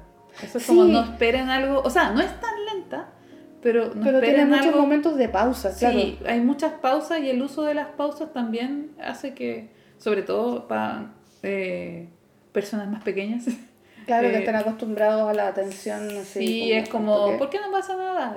Como, Claro, Un poco eso, saca un poco eso, pero a lo que me refería era que qué bacán ver cosas que se están haciendo actualmente mm, que hagan un uso de la materialidad del trazo, sí. ¿cachai? Eh, estábamos diciendo recién, porque Metro no Yaiba también lo hace, mm, pero lo hace un poco en el diseño de personaje. Sí, ¿Cachai? Lo hacen en el diseño de personaje que tiene su trazo grueso, de- los ojos tienen cierta manera de ser. no, y los poderes también. Claro. Y cuando ves ese tipo de trazos, sabes de qué se trata. Igual e- es súper importante en la narrativa. claro, visual de la pero además hace el uso del 3D. Sí. En cambio en esta, si bien yo creo que además que ten- tuvo planos con 3D, tuvieron planos con tercera dimensión, todo eso, Sí, hay un parallax muy bello ahí. sí, pero todo el tiempo lo que está tratando de hacerse es eh, contar la historia y emulando eh, esta sensación de que te están contando un cuento. Sí. Eso me Sí, da se siente como un cuento, se siente un cuento, se siente la pausa, se siente Como un cuento europeo más encima. Sí, y además, eh, como con la Chan lo vimos ahora recién en, Sí. en tres ovas, aparecen los créditos y se siente esta sensación de, ok, Se cerró. cambió capítulo, capítulo 3. Así, Sí. se siente como que cierras el libro, abres el otro libro. así. Mm. O abres, eh, cambias la página. eh, se siente eso. Y Sí. 100% recomendado como si quieren así... eh, bueno, acá en el hemisferio sur es primavera. Pero si quieren una tarde de tecito y, a- Sí, y como bien- acurrucarse a ver algo. Es como acogedor, es una historia acogedora dentro de todo. Sí, y además, incluso yo te diría que hay momentos como. Ahora no me dio tanto porque siento que ya he botado toda mi emocionalidad otros días. De más, pues. Pero quizás de repente si uno necesita como momentos como de naná y catarsis y eh, emocionarse con cositas, de repente Claro. hasta, hasta sirve así como una lloradita y ya está. Claro, básicamente. Sí, eh, ahora lo interesante, yo, yo les recomiendo que vean el manga. O sea, son in- pueden verlas independientes uno del otro. Por ejemplo, yo no leí nada. Yo no tenía puta idea. y eh, yo no recordaba mucho. ajá. De, porque lo había leído hace mucho tiempo. Lo que sí, eh, porque recomiendo que igual le echen un vistazo a las, a las dos cosas, Ujú. es porque igual en la, en la animación tuvieron que recortar mucho de lo que pasa en la historia. Y yo siento que. Y, y funciona, ojo. Ujú. Así por, por, por sí solo funciona bacán. Pero igual es rico en el manga eh, porque se extienden más en el, un poco como en el, en el slice of life Ujú. de este personaje aprendiendo cómo a criar a esta niñita. Sí, acá vieron más eh, como, como lapsos de tiempo que te dan a entender, ah, pasaron, pasaron días, pasaron meses. Sí, ¿cachai? Entonces, y entonces lo bacán de esto en el manga es que tú tenés tiempo para encariñarte. Mm. Y, y para encariñarte más encima con la dinámica entre ellos Mm. dos, eh, aparecen más personajes que no aparecen en el anime. Que es bacán porque más encima te dan una sensación muy rica de que hay un personaje femenino que después aparece. Sí, pues en el, Eh, en el que vi yo no. Claro, y No a ayuda a Mm. este ser a cuidar a la niña de repente.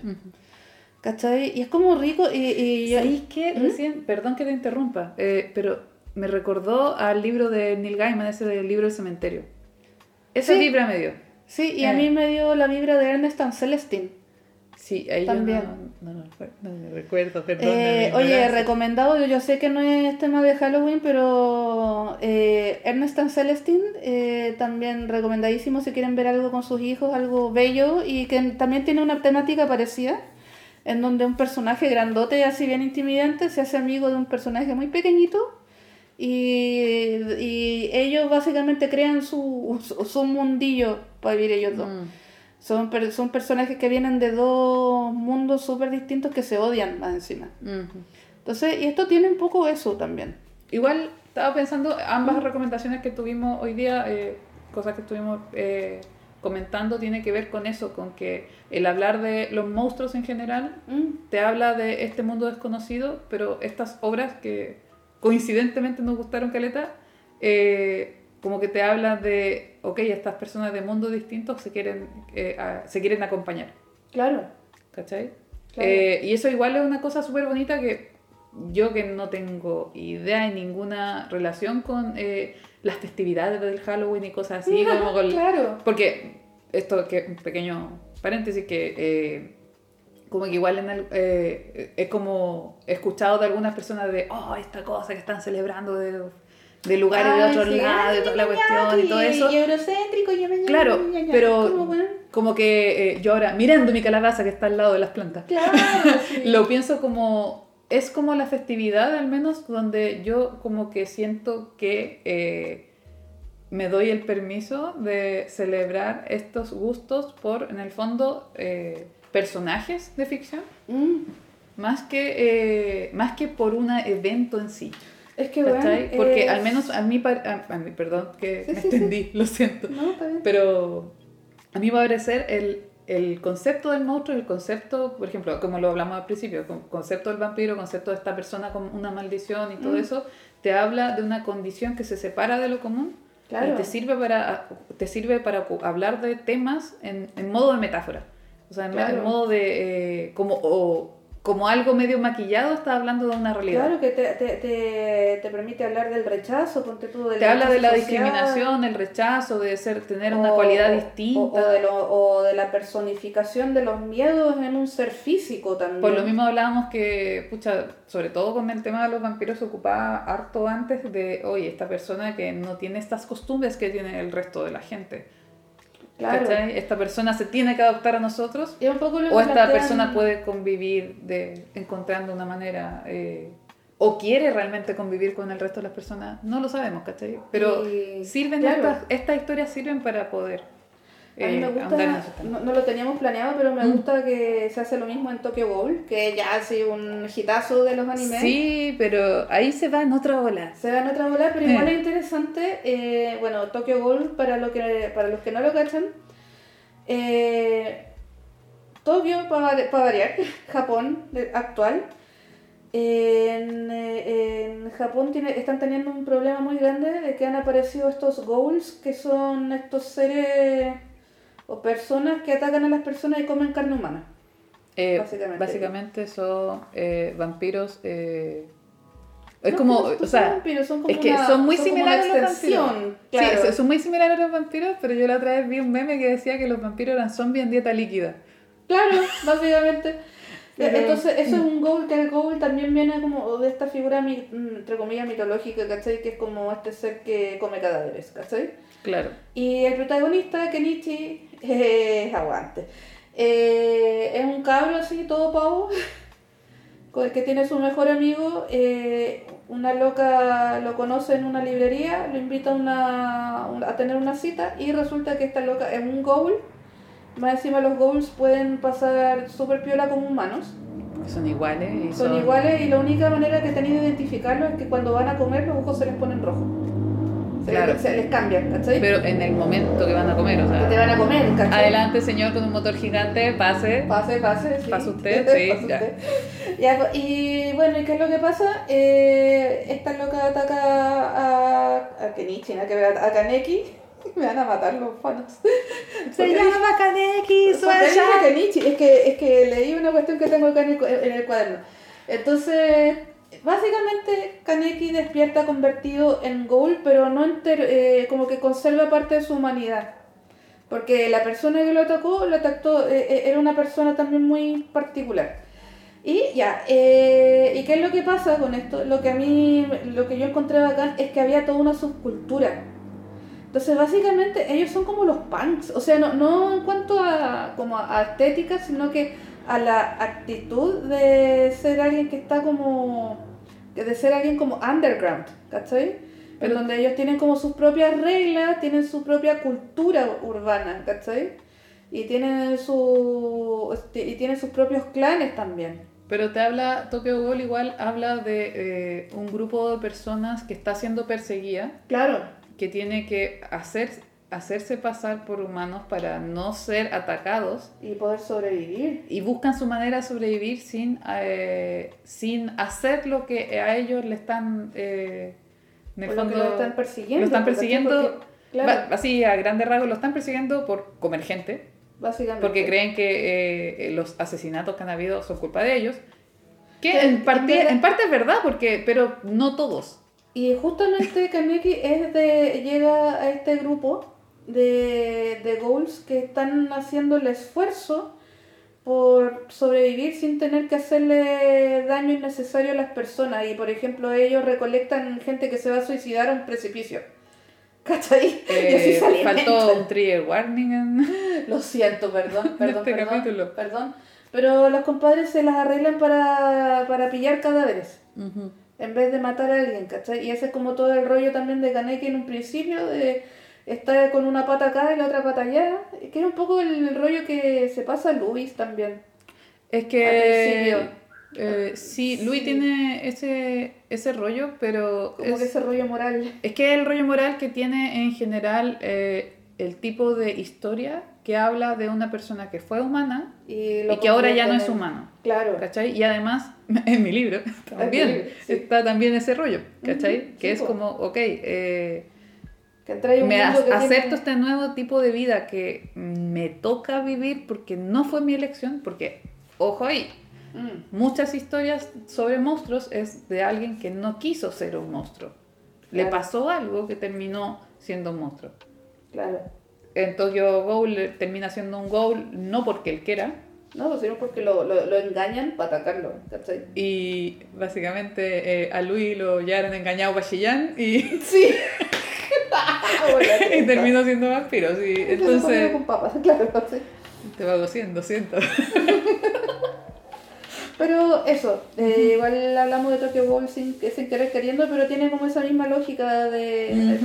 Pero sí me recordó eso, que me gustó Caleta, cuando te lo presentan como, un, un- como una cultura underground, donde van a hacerse sus propias máscaras, ¿cachai? Tienen... Más encima se conocen así como, casi como las pandillas, y los del distrito no sé cuánto, y los del distrito... Claro, se 90. separan, se dividen en la ciudad eh, para, para en el Claro. fondo no tener conflictos con otros que no tienen además la El misma... mismo horizonte moral. Claro, ¿cachai? eso. Entonces estos son como los hippies de los ghouls, básicamente. No, no que los hippies, pero sí. Son los que no, no quieren armar atados y están los que sí quieren armar atados, ¿cachai? Me acuerdo que Entonces- esta, a- a- en- de nuevo, ¿Mm? mi libro. Claro. En el libro también hay un tema con eso, Sí, como- es bacán. pero como que se huevean, así como, Sí. ah, tú soy de los pacifistas.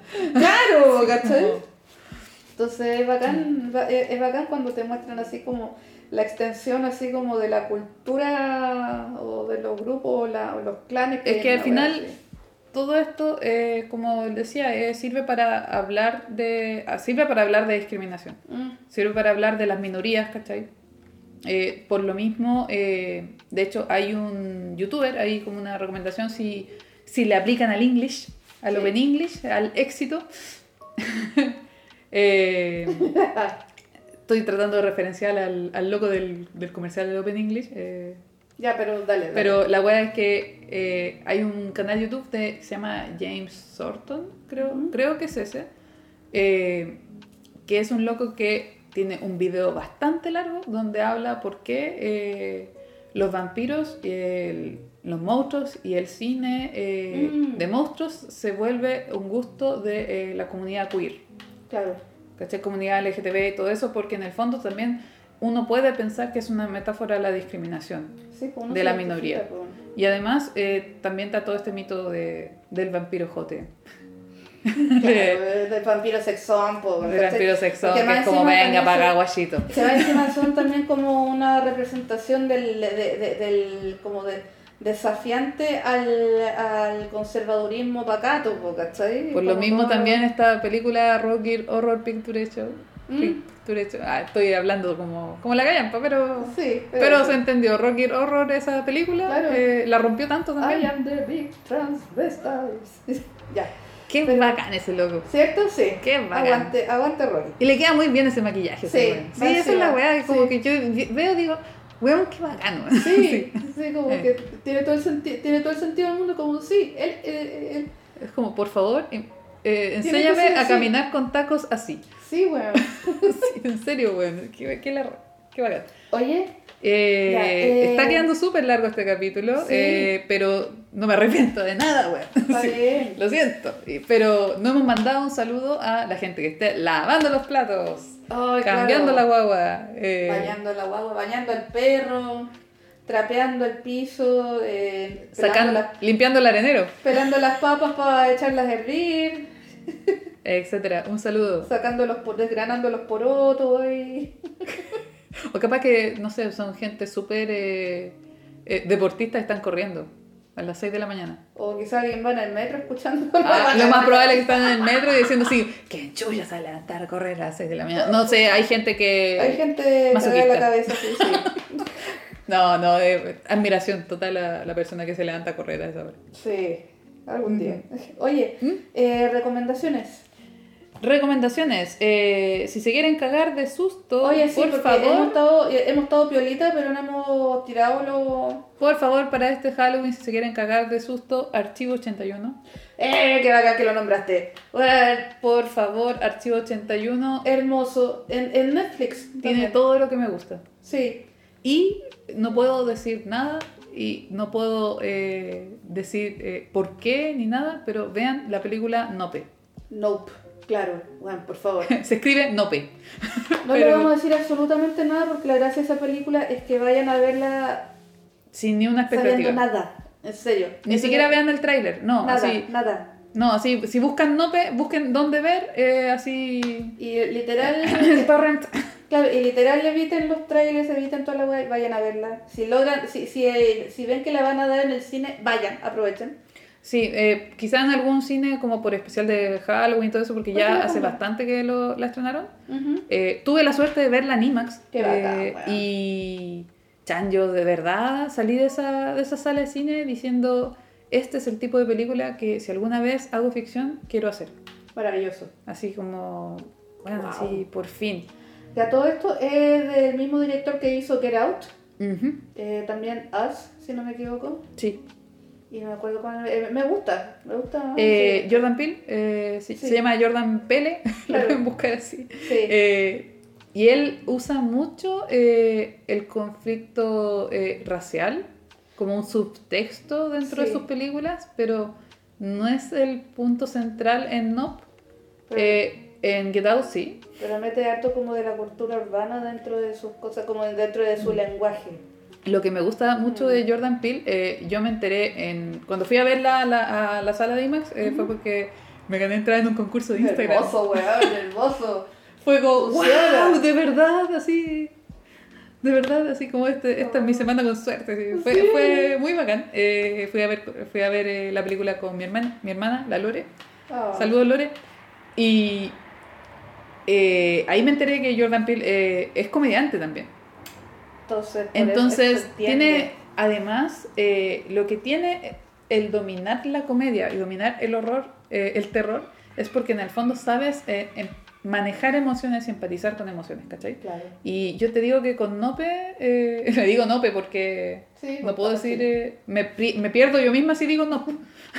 no sé por qué. No, Pero eh, me podía estar cagando de miedo y a la vez cagar de la risa.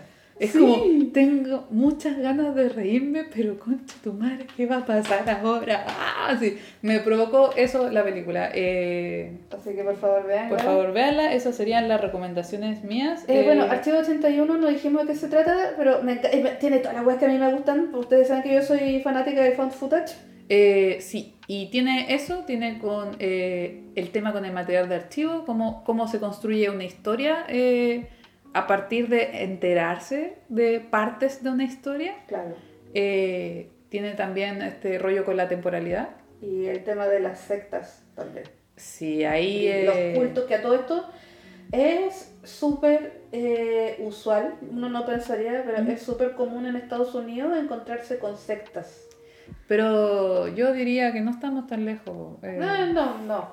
Pero bueno, de, eh, el Archivo 81 se trata de un cabro que eh, restaura eh, material audiovisual y lo contratan por una pega muy particular, le ofrecen muchísima plata para ir a un lugar muy remoto sin internet, sin conexión, sin nada, a restaurar unas cintas de VHS que se quemaron en un incendio.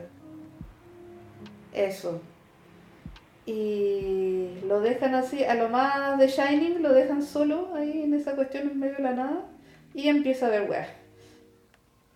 Eh, y es brígido. Es brígido, Es uno se Yo- caga de eso. Yo esa, esa película, o sea, esa película, esa serie, vi el capítulo 1 eh, y te- me acuerdo que te llamé, te dije así como, weón, a ver, tienes que ver esta weá. Y la vi, y yo que soy gallina, es que me intrigué tanto que la vi y fue como ¡guau! Y la vi con mi mamá más encima. Así que nos cagamos la. Cagamos yo la vi sola de noche. No, me cago.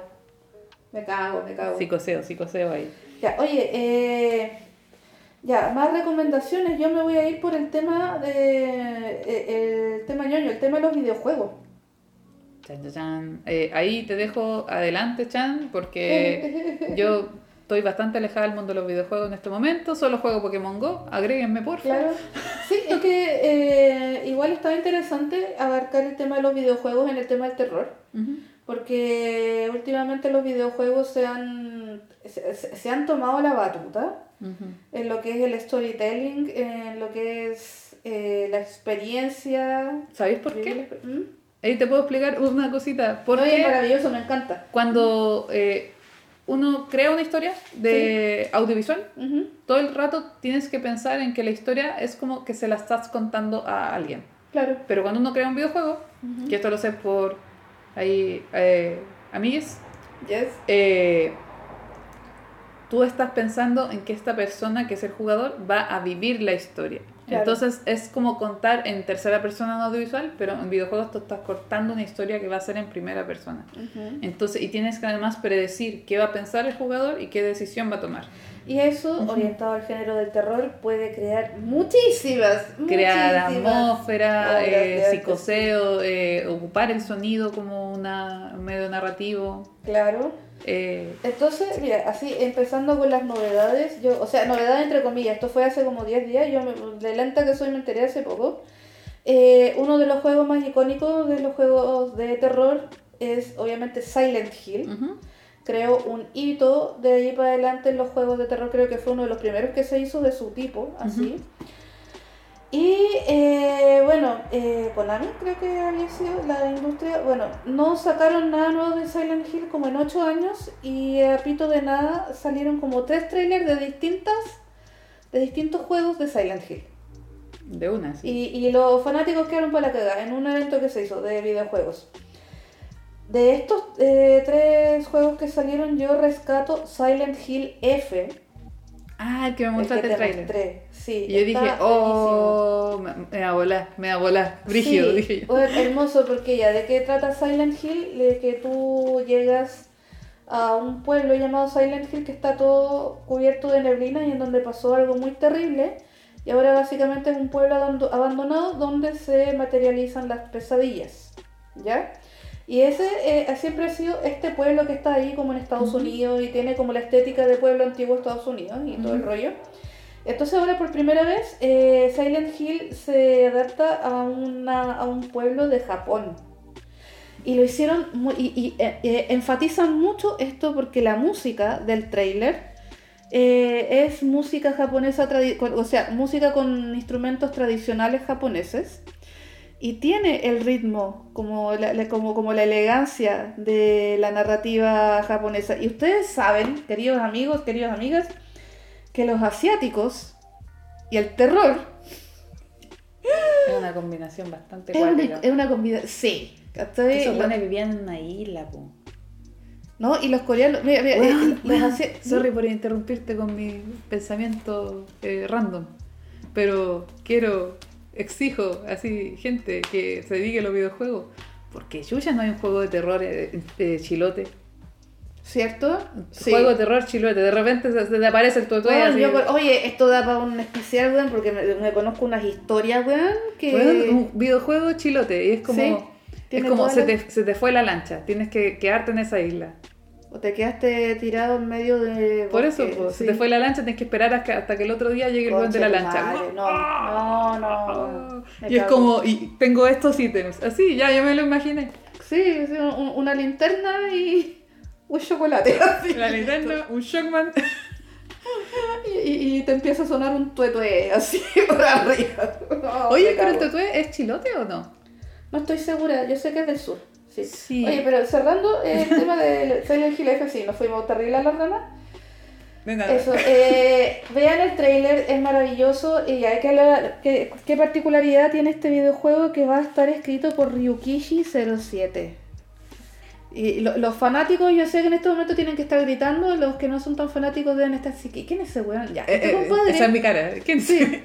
Eh, es que este compadre se hizo muy famoso porque él escribió una de las novelas más famosas y más choqueantes de terror del manga, que se ah. llama Higurashi o When They Cry. Pero no era. ese no era el, el, el, el hito, el Junji. No, no. No. Ah, ya. De hecho, yo diría que está Junjito y después. No, hay autores más bacanes, pero este como que se hizo muy famoso por eh, lo brutal del manga que escribió, pero no solamente. A ver. Bueno, Higurashi es un manga de terror que son ocho tomos, ya, o ocho capítulos, pero que se, se, tienen que leer como en orden, entre comillas. Eh, está en los cuatro primeros tomos que son el ciclo de las preguntas Después están los otros cuatro que son el ciclo de las respuestas, ¿ya? Mm. Y ya, para no alargarme, es típico, eh, típica eh, pueblo rural alejado donde creéis que todo está bien y resulta que estáis metido en una secta regular sangrienta. Pueblo chico, con, con, con, así, hay de todo, así, y el tema es que yo leí uno de esos tomos, uno de esos mangas, y el compadre tiene una capacidad tan brígida de manejar el terror y la paranoia que yo estuve cagada de susto tres días después de haberme leído la weá. Y me daba susto ir al baño de día, sola. Entonces, entonces ¿cachai? Que este weón es el que va a estar a cargo del nuevo Silent Hill que va a salir el próximo año.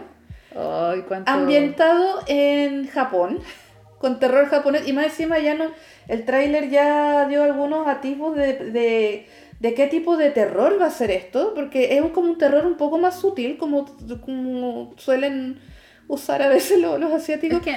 le, le, echó mano a la tripofobia, por eh, ejemplo. pero yo te diría que más que sutil, es como un eh, es como un terror no violento. no, no, no, es que se construye una atmósfera. Eso, es súper atmosférico. Sí, se construye que, eso es lo que tiene, bueno, yo, yo no soy fanática de las películas de slasher, a mí eso claro. que no me gusta, a mí me gusta el tema Casa Embrujada, claro. pero lo estoy tratando de llevar como un extremo para que se entienda. Pero cuando tú haces una historia de terror que no depende del jumpscare, esa cuestión de que te parezca el, el cuco, el, cuco del... De hecho me sorprendió que no tuviera jumpscare, eh, jumpscare este No, porque lo que haces tú es predisponer y generar esa sensación de a poco, porque es... Claro eh, es un ejemplo, el ejemplo que siempre dan de Hitchcock, que es como tienes a dos personas conversando, la, cámara baja y te muestra que abajo hay una bomba Ujú. y después la cámara sube y, se- y sigues viendo a esas personas conversando. Claro. Ahora tú sabes algo que ellos no. Claro. Entonces, eh, Eso. ahí generas tensión. Entonces, ¿qué hace el terror? eh, el terror, digamos, como, como lo que vimos del tráiler de Silent Hill. ¿Verdad? Lo que hace eso es eh, generarte la atmósfera, claro. generarte como el algo viene, algo viene, algo Mm. viene, algo viene. Esto está bastante raro. Es como esa cuestión se movió o no se movió. Y, y te da que, que- y te deja ahí. Listo. Y te deja ahí así como, bueno, ve tú. Chao, me voy. Adiós. No, y, y como termina ese trailer también Ajá. es como ¡Ah! Sí, pero véanlo, por favor. Eh, bueno, los otros dos, la otra, la- las otras dos cosas que van a salir de Silent Hill, va a salir el remake de Silent Hill 2 ¿Ya? para las consolas de ahora, no me acuerdo para qué consola iba a salir. Eh, el recauchaje está maravilloso. Está súper bueno Eh. con la música con, con- con la música original y todo. Y por otro lado, eh, y esto me sorprendió mucho cuando, cuando vi este tercer tráiler, va eh, se llama Silent Hill Ascension. ¿Ya? Y yo me metí y el tráiler hay un monstruo ahí y hay unos locos hablándose por WhatsApp. Y resulta, y después termina con la frase Fear your traumas together. Bueno, va a ser el primer juego multijugador online de Silent Hill. Oh. Y yo dije, ¡guau! Sí. Ay, que, que, ay, no sé. No sé cómo hacer. No sé, pero no yo, sé cómo yo, hacer. A mí yo la lo que- verdad no, a mí juego esas me- cosas. A mí lo que más me entusiasmó fue Silent Hill F. Honestamente, no sé qué pensar del otro. Pero sí, me sorprendió, fue como, ¿Mish? Espero que no, Mm. espero que salga bien. Espero que no decepcione. Eh, ya, y terminando con las recomendaciones, este no es tan nuevito. Ah, no, mentira. Sí, eh, no es tan nuevito, es un RPG así en- de píxeles que se llama La Casa de la Bruja. Véanlo, eh, es cortito, se juega como en una hora y tanto. Vi un gameplay en Twitch y es bacán. Es impresionante, es un juego de píxeles y aún así te recagáis de susto. Y creo que tiene uno de los mejores plot twists que he visto en mucho rato. ¿Ya? Y la última recomendación. Esto es un videojuego que se va a liberar el próximo año y salió un demo jugable. Ah, hay un demo. Hay un demo jugable. vi ¿Ese es el gameplay. que me mostraste? Claro, el Ya. trailer que te mostré y hay un gameplay que dura, no sé, como media hora o menos y te podéis dar vuelta el demo. Se llama They Are Here. Literal significa están aquí y tiene todo lo que me gusta porque se trata eh, de, de abducción espera, espera. alienígena. Ah, sí. Sirena de rigor. Música para, música para mis oídos. Abducción alienígena, continúe. ¿Eso Maravilloso. estaba hablando? Ujú. Ya, tiene todo lo que me gusta y me encanta porque este tema no se había como no se había explorado tanto en los videojuegos. Ujú.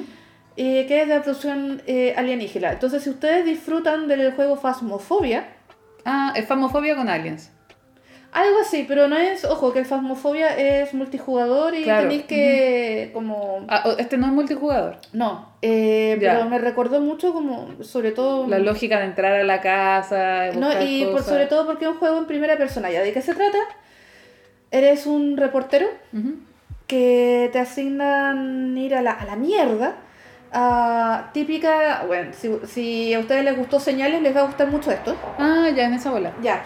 Eh, lo mandan a investigar una granja eh, de una familia que reporta haber, haber visto muchos avistamientos de ovnis eh, y haber visto criaturas así en su campo de, de- de trigo, creo, de algo así. No sé qué, de qué son estas cosas, estas plantaciones de... bla.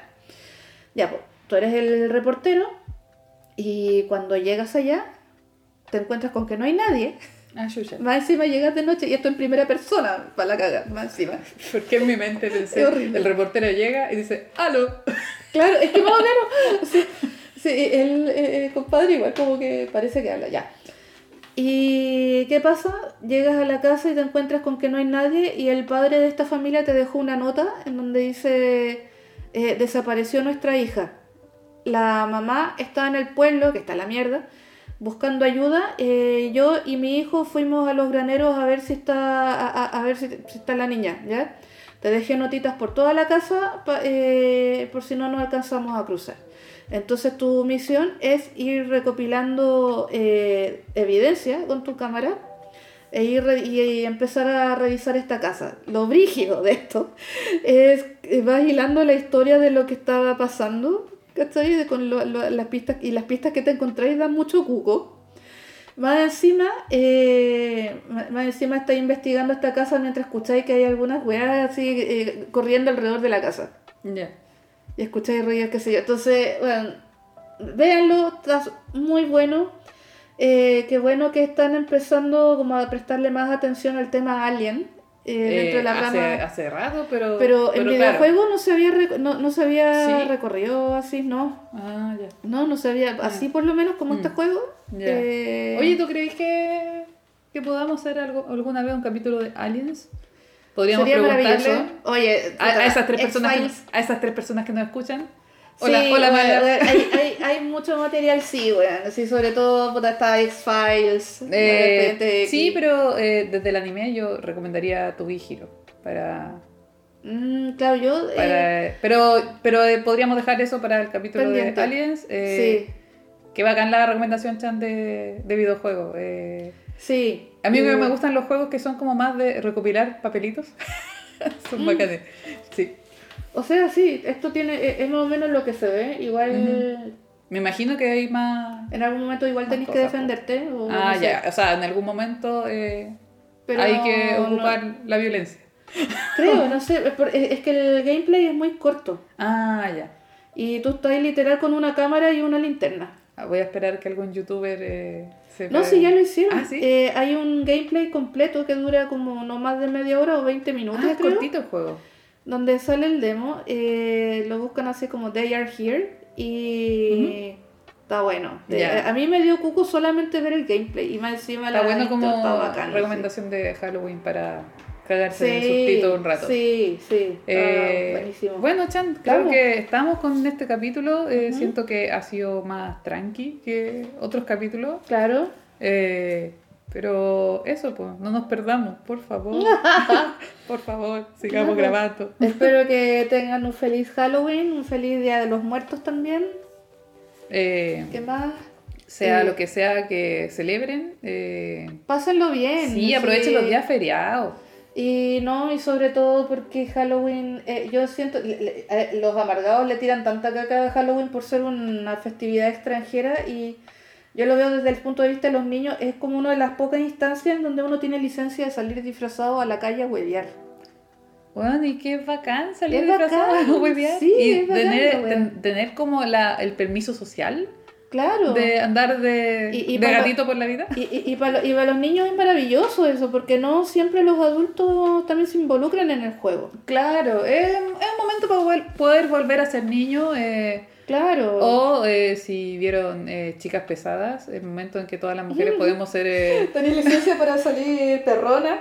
para salir bastante perras y, y sin ningún tipo de vergüenza. Claro, ¿cachai? Así que disfruten, weón. Pásenlo bacán, cuídense mucho también. Eh, acompañen a los niños si van a salir a, toma- a pedir dulces. Y no se coman todos los dulces de los niños de una porque no hace bien. Te lo dice alguien que. Oye, sí, Gaby, ¿cuáles son tus dulces favoritos? Es que ¿O los dulces dulces. favoritos que pedir sí para Halloween? Yo iría a todo lo que tenga que ver con chocolate. Mm, sí, Sí, pues, porque válido. en, en sí el dulce, así como duro, esas cosas, como Mm. que. Eh, mm, las gomitas, quizás. A mí me gustan mucho las gomitas, así tipo fruyelé. Esas Eh, gomitas sí. que tienen azúcar, esas me, me encantan. Hay unas que salieron como de forma de cerebro. me encanta. como cosas así. Pero Claro. yo me iría como por los chocolates. Tú te irías por la gomita. Sí, yo creo que también me gustan los chocolates, pero sí, las gomitas. Mm. O los dulces, estos, las paletitas de naranja, me encantan. Las paletas naranjas. ¡Ah, esas chiquititas! Sí, las paletitas redondas estas de naranja. Eso, eh, Que son planas, así. oigan, si están escuchando el podcast. Oye, y- sí, estamos haciendo el eh, wishlist. Sí, si están eh, escuchando el podcast, más que, más que regalarnos dulces, cuéntenos qué dulce les gusta, eh, háblennos por el Instagram. eh, generalmente yo veo los mensajes y le digo, oh, ella responde. Yo, voy, voy. Pero eso, eh, Y acuérdate, Chan, que en diciembre vamos a andar por los Santiagos. Cuéntenos si hace calor. Me imagino que sí. Ay, Dios santo. Y porfa vean el, docu- el documental si es que les gusta el fútbol. Y Yes. Eso. estamos hablando. Vamos a lavar la losa, pues, Chan. Hay que limpiar este lugar. Tengo que doblar ropa. No, ya. ya, Cuídense, que estén muy bien. Nos vemos. Chao, chao. ¿Cuánto duró esta weá? Como dos horas. Ya estoy dando corto el audio. Hermoso. Me encanta.